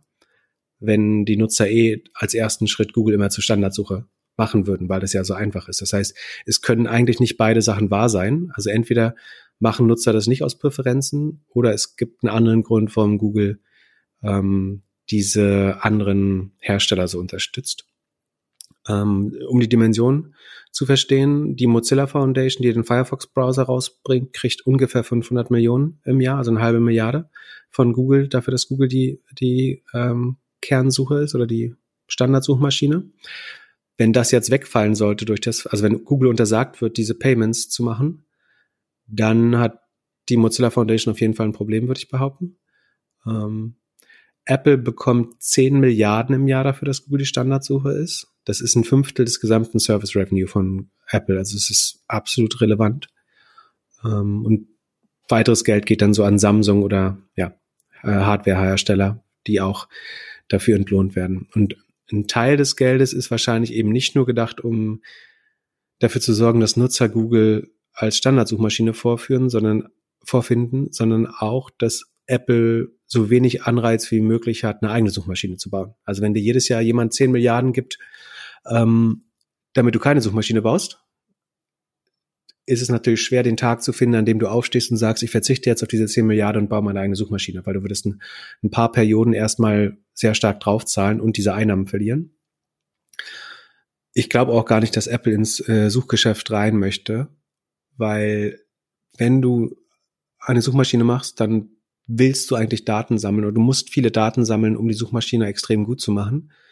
Und das ist ja eigentlich, was Apple explizit nicht will. Also sie wollen ja die Privacy Company zu sein äh, sie wollen ja die Privacy, Company sein und dann eine Suchmaschine aufzumachen und selber diese ganzen Daten einzusammeln, das würde so ein bisschen gegen die Strategie gehen. Deswegen glaube ich, dass wenn jemand eine Suchmaschine nochmal baut, wird es am ehesten Amazon sein. Die haben das Geld, die haben die Ressourcen.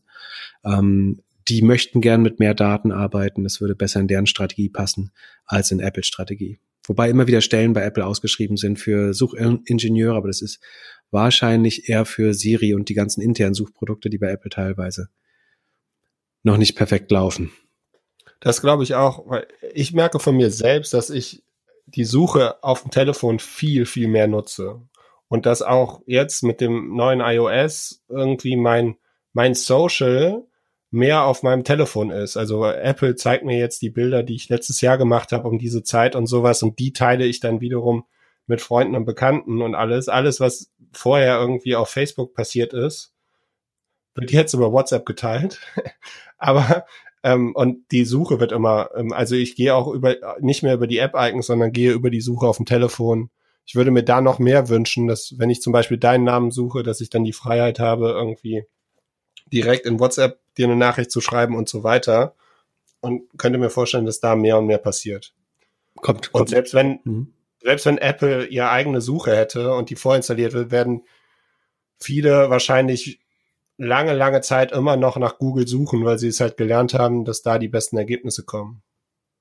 Ja, könnte passieren. Andererseits, wenn du das Privacy-Versprechen erhalten kannst, äh, dann wäre das natürlich für einige Leute ein Grund. Ähm, also es gibt ja, DuckDuckGo hat nicht viel Marktanteil, aber ein bisschen mit dem Privacy-Versprechen. Ähm, es gibt schon einen Teil der Leute, glaube ich, die auch lieber eine Suchmaschine haben würden, die ihre, die ihre Privatsphäre oder ihre, ihren Datenschutz respektiert. Ähm, aber viele Leute würden auch zurückwechseln zu Google. Äh, gar keine Frage. Ja. Und ja, die Challenges oder die Herausforderungen des Verfahrens sind so ein bisschen, also A, Erwartungsmanagement. Ich wäre überrascht, wenn das in unter fünf Jahren erledigt ist. Das EU-Verfahren nur für den Shopping-Fall hat, äh, glaube ich, sieben Jahre gedauert oder so. Das heißt, da wird einiges an Zeit äh, ins Land gehen, bevor es dazu irgendeine Entscheidung kommt. Es sei denn, es wird vor, es passiert vorher eine Einigung, wenn Google irgendwas anbieten kann, was ähm, den die Staatsanwälte da milde stimmen kann. Ähm, wie gesagt, krass, dass es überhaupt zehn Jahre gedauert hat, bis so ein Verfahren eröffnet wurde. Das ist fahrlässig, finde ich. Ähm, dann muss man sich überlegen, was wären gute Remedies, also was, was kann diesen Zustand eigentlich verbessern? Also will man Google zerschlagen, muss man Android absplitten, muss man äh, Chrome abs absplitten, will man das regulieren? Ähm, also ja, ähm, was, was wäre ein guter Kompromiss oder eine Konzession, die Google machen könnte, um die Situation zu verbessern?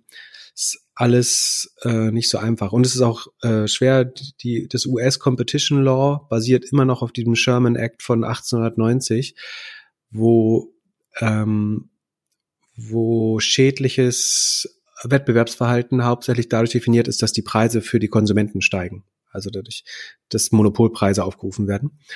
Ähm, und dadurch, dass diese Services ja alle kostenlos sind oder zumindest keine pekuniären Kosten haben, ähm, ist es unheimlich schwer nachzuweisen, wo da der Konsumentenschaden tatsächlich ist und warum das, äh, also man muss dann nachweisen, dass Innovation gehemmt wurde und dass die Preise sich nicht oder die der Leistungsumfang sich nicht weiter verbessert hat über die Zeit, weil Google keine Innovation mehr betrieben hat oder Innovation am Markt ähm, dadurch so ein bisschen verhindert und erstickt hat, was natürlich deutlich schwerer äh, zu konstruieren ist, weil du nicht weißt, was du nicht weißt oder was nicht passiert ist. Ähm, das heißt, es wird nicht ganz einfach, aber so wie der Fall konstruiert ist, ist er eigentlich so gemacht, dass, dass er mit dieser Microsoft-Analogie, wenn man das konstruieren kann, dass das ein ähnlich, dass, dass der Fall ähnlich gelagert ist wie Microsoft Internet Explorer, dann sind die Chancen ganz gut, äh, dass man es durchbekommt. Von der Auswirkung auf die, auf den Wert von Google her war die Reaktion der Börse am Tag der Öffnung des Verfahrens ein Plus von 1,5 Prozent. Also niemand rechnet damit, dass Google hier langfristig geschadet wird mit diesem Verfahren. Also entweder war es schon komplett eingepreist oder man glaubt sogar, dass es vielleicht besser so ist. In keinem Fall glaubt man das oder scheint man zu glauben, dass die Zukunftsaussichten sich dadurch deutlich ähm, verschlechtern. Die Gefahr ist eher, dass Google so wie Microsoft damals stark abgelenkt wird. Ich glaube, Google und Big Tech insgesamt haben die Dekade äh, der des Antitrust, also der äh, Wettbewerbs, man, Wettbewerbspolitik vor sich und erwarten jetzt alle so eine Verfahren. Und vielleicht wird allein das dafür sorgen, dass sie sich äh, nicht mehr so ganz stark ausbreiten können oder dass äh, andere Chancen erwachsen für, dass sie den nächsten großen Trend, das nächste Variable, eine Brille, den super Kopfhörer oder was weiß ich, dass sie das verpassen dadurch. Ähm, und womit sie sich auch abfinden müssen, ist, dass deren CEOs jetzt viele hässliche Befragungen vor sich haben, in denen man in der Regel nicht sympathisch rüberkommt. Also Bill Gates hat damals als Person nicht, oder Steve Ballmer auch, haben beide als Person nicht stark gewonnen in dem äh, Internetverfahren. Da kommen viele E-Mails ans Tageslicht in der Regel in der Discovery, ähm, die man lieber nicht äh, am Tageslicht haben möchte. Das, das wird nicht so schön. Meinst du, dass einer von den großen Tech-Startups sich vorher zerschlägt? Also freiwillig? Ähm, ob ich das glaube? Nein. Ob ich das für sinnvoll hielte? Vielleicht. Also es gibt durchaus, also viele sind in Teilen mehr oder genauso viel wert, glaube ich. Ähm, ich glaube, dass Google ohne den, also mit, würden sie Chrome, Chrome den Browser abspalten, würden sie natürlich viele Daten verlieren. Ähm, Das wäre ein Nachteil, aber es wäre sicherlich gut für Innovation. Es wäre auch gut, das, das Betriebssystem abzuspalten, glaube ich. Ähm, aber ich glaube nicht, dass jemand das tun wird. Die Frage ist, ob Google irgendein Bauernopfer bringen wird, um, also ein, wie sagt man, äh, einen Arm opfert, um das Bein zu behalten oder den Kopf zu behalten. Ähm, vielleicht splitten sie freiwillig das, was ihnen am wenigsten wehtut. Das wäre eigentlich Double-Click wahrscheinlich äh, ab, aber das ist jetzt in dem Verfahren nicht der wichtigste Faktor. Äh, vielleicht geben sie den Browser auf, wenn sie dafür Android behalten können. Ich halte die Hardware für wichtiger als den Browser, ehrlich gesagt. Ähm, Wieso? Wenn, ich würde, ich glaube, dass sozusagen die, die größte Gefahr für Big Tech ist gerade Apple. Also weil sie über die Hardware die Geschäftsmodelle von Facebook und Google manipulieren können. Oder also sie können sie deutlich schwerer machen. Wenn jedes Mal, wenn Apple die Privacy-Richtlinien anzieht, ähm, müsste eigentlich der Börsenkurs von Google und Facebook um zehn Prozent sinken. Ähm, und deswegen wäre ich wahrscheinlich lieber in der Position des Hardware-Produzenten oder Betriebssystems als des ähm, Browsers. Und man muss auch sagen, Google hat ganz bewusst diesen, diese Rückwärtsintegration gemacht, also dass sie sich erst den Browser gesichert haben, dann das Betriebssystem, dann die Hardware, dann den ISP, also Google ist in den USA ja auch äh, Internet Service Provider. Ähm, das ist einerseits, um sich sozusagen defensiv vorzubereiten auf genau sowas wie Apple, was jetzt passiert, dass sie da 10 Milliarden zahlen müssen, damit Apple äh, sie nicht abschneidet. Ähm, und gleichzeitig ist es auch, um, um Competition aus dem Markt fernzuhalten. Ähm, das habe ich in dem Artikel da 2011, diesen Monopoly-Artikel, äh, eigentlich schon genauso beschrieben. Und es ist auch schlau. Das ist genau das, was du machen musst. Du musst so lange rückwärts integrieren, bis niemand mehr Gatekeeper zu deinem Produkt ist. Und dann den Browser und das Betriebssystem und die Hardware sozusagen mit abzudecken, ist total schlau. Und deswegen glaube ich, die sozusagen das, das, was am nächsten am Kunden dran ist, ist letztlich die Hardware, die du in der Hand trägst. Deswegen würde ich die Hardware eher behalten als den Browser. Aber, I don't know. Ich glaube, sie würden beides extrem ungern abgeben. Vielleicht schaffen sie es, irgendeine Regulierung vorzuschlagen, also dass sie immer mindestens drei, vier ähm, Konkurrenzsuchmaschinen mitpromoten müssen oder so. Also dass sie maximale Regulierungskonzession machen, dafür aber die Zerschlagung verhindern. Die, ich weiß nicht, ob das reicht. Es kommt so ein bisschen auch darauf an, wer die Wahl gewinnt und unter welchem Präsidenten dann das Verfahren weitergeführt wird. Bei beiden weiß noch niemand so richtig, ob er Big Tech freundlich ist oder nicht. Jetzt gerade macht äh, Elizabeth Warren gerade einen Fundraiser, der eher, also eine demokratische Senatorin, der eher Big Tech sozusagen feindlich oder kritisch ist. Äh, bei beiden vermuten aber viele, dass er Google eher nahe steht und auch früh setteln könnte. Nicht ganz einfach. Ähm, ja. Du bleibst dran. Wir, das wird uns ein paar Jahre jetzt beschäftigt, das Thema. Wir, wir bringen es nicht in jeder Episode, versprochen, nur wenn sich was Wichtiges tut.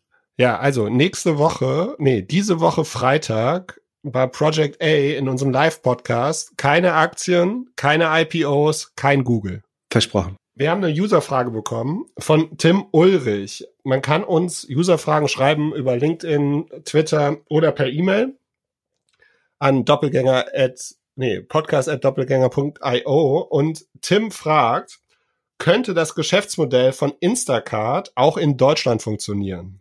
Ja, erklär doch mal. Was meinst du? Willst du erklären, was Instacart macht? Oder weißt du, was Instacart macht? Ich glaube, Instacart geht für mich äh, in den Supermarkt und äh, kauft ein und bringt mir die Sachen vor die Haustür.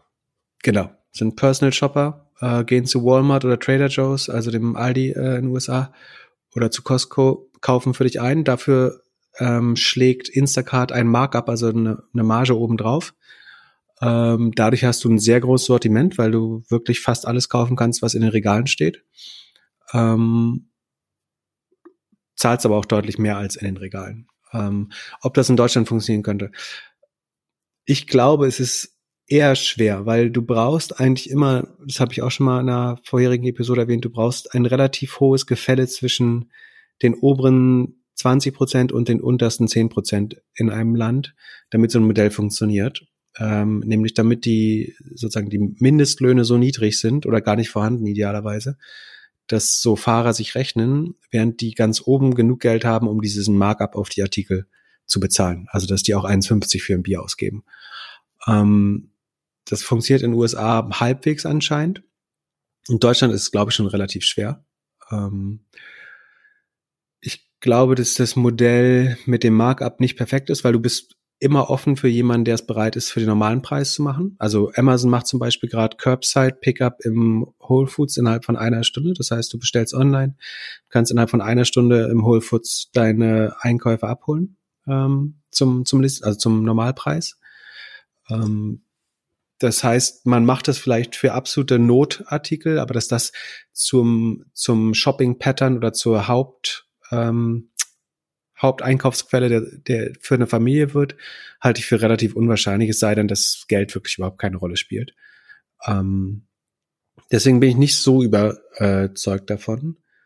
Ähm, da und letztlich sind die sozusagen der größte Kostenfaktor sind immer die Personalkosten bei dem Modell. Das heißt, die, die Margen ähm, oder beziehungsweise die Kosten für, für den Real Estate ist relativ niedrig. Das heißt, das GoPuff-Modell, wo du relativ viele kleine Filialen hast, ein begrenztes Sortiment, dafür aber die komplette Marge mitnimmst ähm, und kurze Lieferzeiten hast, äh, halte ich eigentlich für aussichtsreicher vom, vom Kundenversprechen her. Da ist das Problem, langfristiges Problem so ein bisschen das ähm, reduzierte Sortiment, aber auch das kann man nach und nach ähm, ausbauen. Und es hat äh, weniger Food Waste, also weniger Lebensmittelverschwendung. Ähm, weil, also hauptsächlich stört mich an dem Instacart-Modell, dass es immer noch auf normale Supermärkte basiert. Und ich glaube, wir akzeptieren viel zu sehr, wie ineffizient Supermärkte als Konstrukt sind, ohne meinen kompletten Rant da wieder zu wiederholen. Aber äh, ich finde es eine Zumutung, dass von uns abverlangt wird, dass wir selber die Lebensmittel einkaufen gehen und unsere wertvolle Zeit, wertvollste Zeit dafür äh, opfern, irgendwelche Kahn durch Supermärkte zu schieben und uns äh, durch den Stau in der Stadt zu prügeln. Ähm, das erscheint mir. Und dabei, der, ein Supermarkt ist ein Showroom, in dem 20 Prozent der Dinge verrotten, damit sie schön aussehen, während wie sie, während wir einkau mehr einkaufen, als wir brauchen. Ähm, das halte ich insgesamt für ein nicht effizientes System. Ja, und will mir nicht vorstellen, dass das noch lange so funktioniert, das System. Deswegen bin ich, es wird ein, also ein ähnliches Modell zu Instacart wird es auch in Europa geben. Ähm, aber ich, dass das eins zu eins so funktioniert, basierend auf Supermärkten und diesem Markup, das halte ich nicht für das beste Modell. Aber es scheint zu funktionieren. Auch Instacart geht wahrscheinlich bald an die Börse in den USA. Ähm, ganz spannend. Was ich nicht verstehe, ist, dass warum Rewe nicht super, super bullish auf dem Thema in den aktuellen Monaten ist. Ja, wenn du heute, ja, heute ist Sonntag, aber ja, wenn du Freitag bei Rewe äh, in, in, Berlin einen Termin gesucht hast für Bestellung, dann wäre der nächste in fünf Werktagen gewesen oder so. Das ist kein attraktives Lieferversprechen für Lebensmitteleinkauf, glaube ich, dass du dir fünf Tage vorher überlegen musst, was du am, am nächsten Freitag geliefert haben möchtest. Ja, das kann nicht funktionieren. Und gleichzeitig. Ja, ich wollte gestern Abend was kaufen und habe den, den Warenkorb auf 50 Euro gesetzt. Hm. Und dann musst du nur noch dich durchklicken. Also um 50 Euro in den Warenkorb zu schieben, brauchst du ja schon so 15 Minuten. Hm, wenn du schnell bist, wenn du schnell bist, ja. Und dann kommt irgendwann, ja, sorry, wir können dir das nicht liefern. Also ja. die haben mir das noch nicht und und das Erlebnis ist doch das schlimmste Erlebnis überhaupt. Ich habe schon überlegt, ob ich jetzt, ob ich ein Browser-Plugin bauen soll, das mir den Warenkorb wieder rauskopiert und dann besorgt das halt irgendjemand anders. Ja, das ist echt frustrierend, wenn man den ganzen Einkauf getätigt hat und dann ist entweder kein Lieferfenster mehr frei oder die Sachen sind nicht verfügbar und oder irgendeine eine Kernzutat ist nicht verfügbar, äh, habe ich auch schon mehrmals durch. Das war für mich auch der Grund, äh, nicht mehr äh, Rewe oder Bringmeister zu nutzen, tatsächlich. Weil ich wirklich da teilweise bis zu einer halben Stunde investiert habe, um alles zusammenzushoppen. Und dann fängst du schon an, dich darauf zu freuen oder aufs Kochen zu freuen. Ähm, und dann wird dir gesagt, dass äh, die Hälfte nicht da ist oder dass du es frühestens in vier Tagen bekommen kannst. Das macht so keinen Sinn. Ja, meine einzige Erklärung, warum die das so machen, ist, dass die ähnlich arbeiten wie Ikea, die dann sagen, wir machen das nur, wenn sich das irgendwie super rechnet und wir machen keine Experimente. Aber aktuell finde ich, und Rewe hat ja auch, so wie ich das mitbekommen habe, irgendwie da in dieses Digitalthema ziemlich viel Geld investiert und ziemlich viele Leute eingestellt. so, das ist jetzt das Zeitfenster, wo sie es meinetwegen nur in einer Stadt wirklich hinbekommen könnten. Und die Leute wären ja auch bereit, einen Tag zu warten oder zwei. Also nee, das Flaschenpostsystem nee. ist ja akzeptiert so. Nee. Aber nur, nur weil zu machen? Nur, nur weil es nichts Besseres gibt. Das, also nächster Tag halte ich für keine Option. Ein bis zwei Stunden. Also Amazon verspricht ja, verspricht ja theoretisch, dass du ein zwei Stunden Fenster bekommst, was aber frühestens in zwei Stunden anfängt, die wiederum äh, frühestens in einer Stunde anfangen und sie liefern immer zum Ende des Lieferfensters. Das heißt, bei Amazon bin ich effektiv bei fünf Stunden und das ist im Moment das schnellste Angebot am Markt. Das heißt, was ich da auch nicht machen kann, ist, wenn ich auf dem Heimweg bin vom Flughafen oder von, vom Bahnhof, mir die Sachen, um abends zu kochen, äh, zu bestellen oder so. Das kann tatsächlich nur Gorillas. Und warum das alles noch akzeptiert ist, ist, glaube ich, sozusagen, weil es das Bessere noch nicht gibt. Aber du kannst jetzt sagen, okay, die tragen dir das dafür hoch, also das, das Schleppproblem kriegst du damit gelöst. Aber sozusagen spontan Lusteinkauf oder Necessity-Einkauf löst eigentlich äh, keiner der, der Anbieter wirklich damit. Aber was, was macht Ikea deiner Meinung nach falsch? Naja, Ikea macht es meiner, also ich habe mich über Ikea auch aufgeregt, dass ich da online nichts bestellen kann. Kannst du doch. Ja, aber es kostet immer extra und es ist immer schwierig gewesen. Ja, natürlich kostet es extra. Das, genau. das, das IKEA-System ist ja, wenn du, wenn du einen Malm oder einen Billy kaufst dort, dass du halt für 20, 30 Euro noch Schrott mit einer Marge von 60, 70 Prozent in äh, Wagen packst. Und das machst du halt online nicht, weil es die, die Strohhalme, Teelichter, Servietten nicht gibt. Und es kann sich nicht rechnen. Also den irgendwie das Malm, Henswick und ähm, Billy oder wie die alle heißen, die werden wahrscheinlich halbwegs zu Kosten verkauft oder knapp drüber. Aber das ist nur rentabel, weil du damit, weil du dafür in den Ikea musst und weil du was kaufst, was sozusagen nicht auf der Einkaufsliste stand. Und da kommt die Marge her. Das heißt, wenn du das gleiche online verkaufen willst, musst du eine Strafgebühr darauf knallen, ansonsten kann sie es nicht rechnen. Oder ja, oder du musst die äh, Dinger teuer, teurer auspreisen von Anfang an.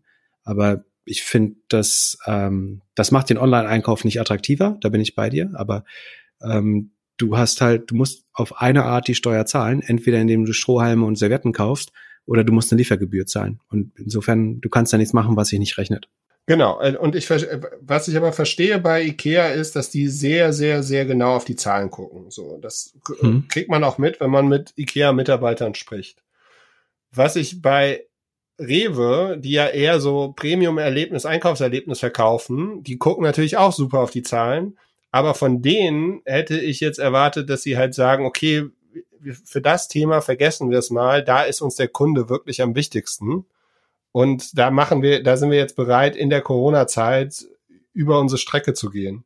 Und das meinte ich mit diesem Vergleich, dass ich, ja, bei Ikea sehe ich es irgendwie mehr.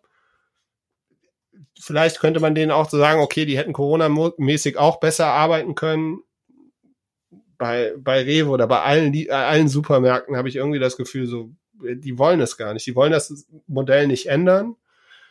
Ja, die, du brauchst, also die, die wollen, glaube ich schon, weil du, also Rewe könnte es noch schaffen, wenn sie ein vollautomatisiertes, äh, ich glaube in Westdeutschland gibt es ein vollautomatisiertes Lager, das kann das nochmal kostengünstiger äh, schaffen aber ich glaube nicht, dass irgendjemand deutlich unter zwei Stunden oder ich meine, zwei Stunden wäre schon super. Zwei Stunden, da würde ich sagen, das funktioniert, aber das kann hier nur Durstexpress äh, in Berlin und wie gesagt Gorillas, aber ähm, wenn man da hinkommen könnte, das wäre schon was wert. Aber dazu braucht man ein hochautomatisiertes Lager. Das kann man jetzt wieder nicht äh, nach Berlin Mitte bauen, sondern muss halt äh, ein bisschen außerhalb gehen.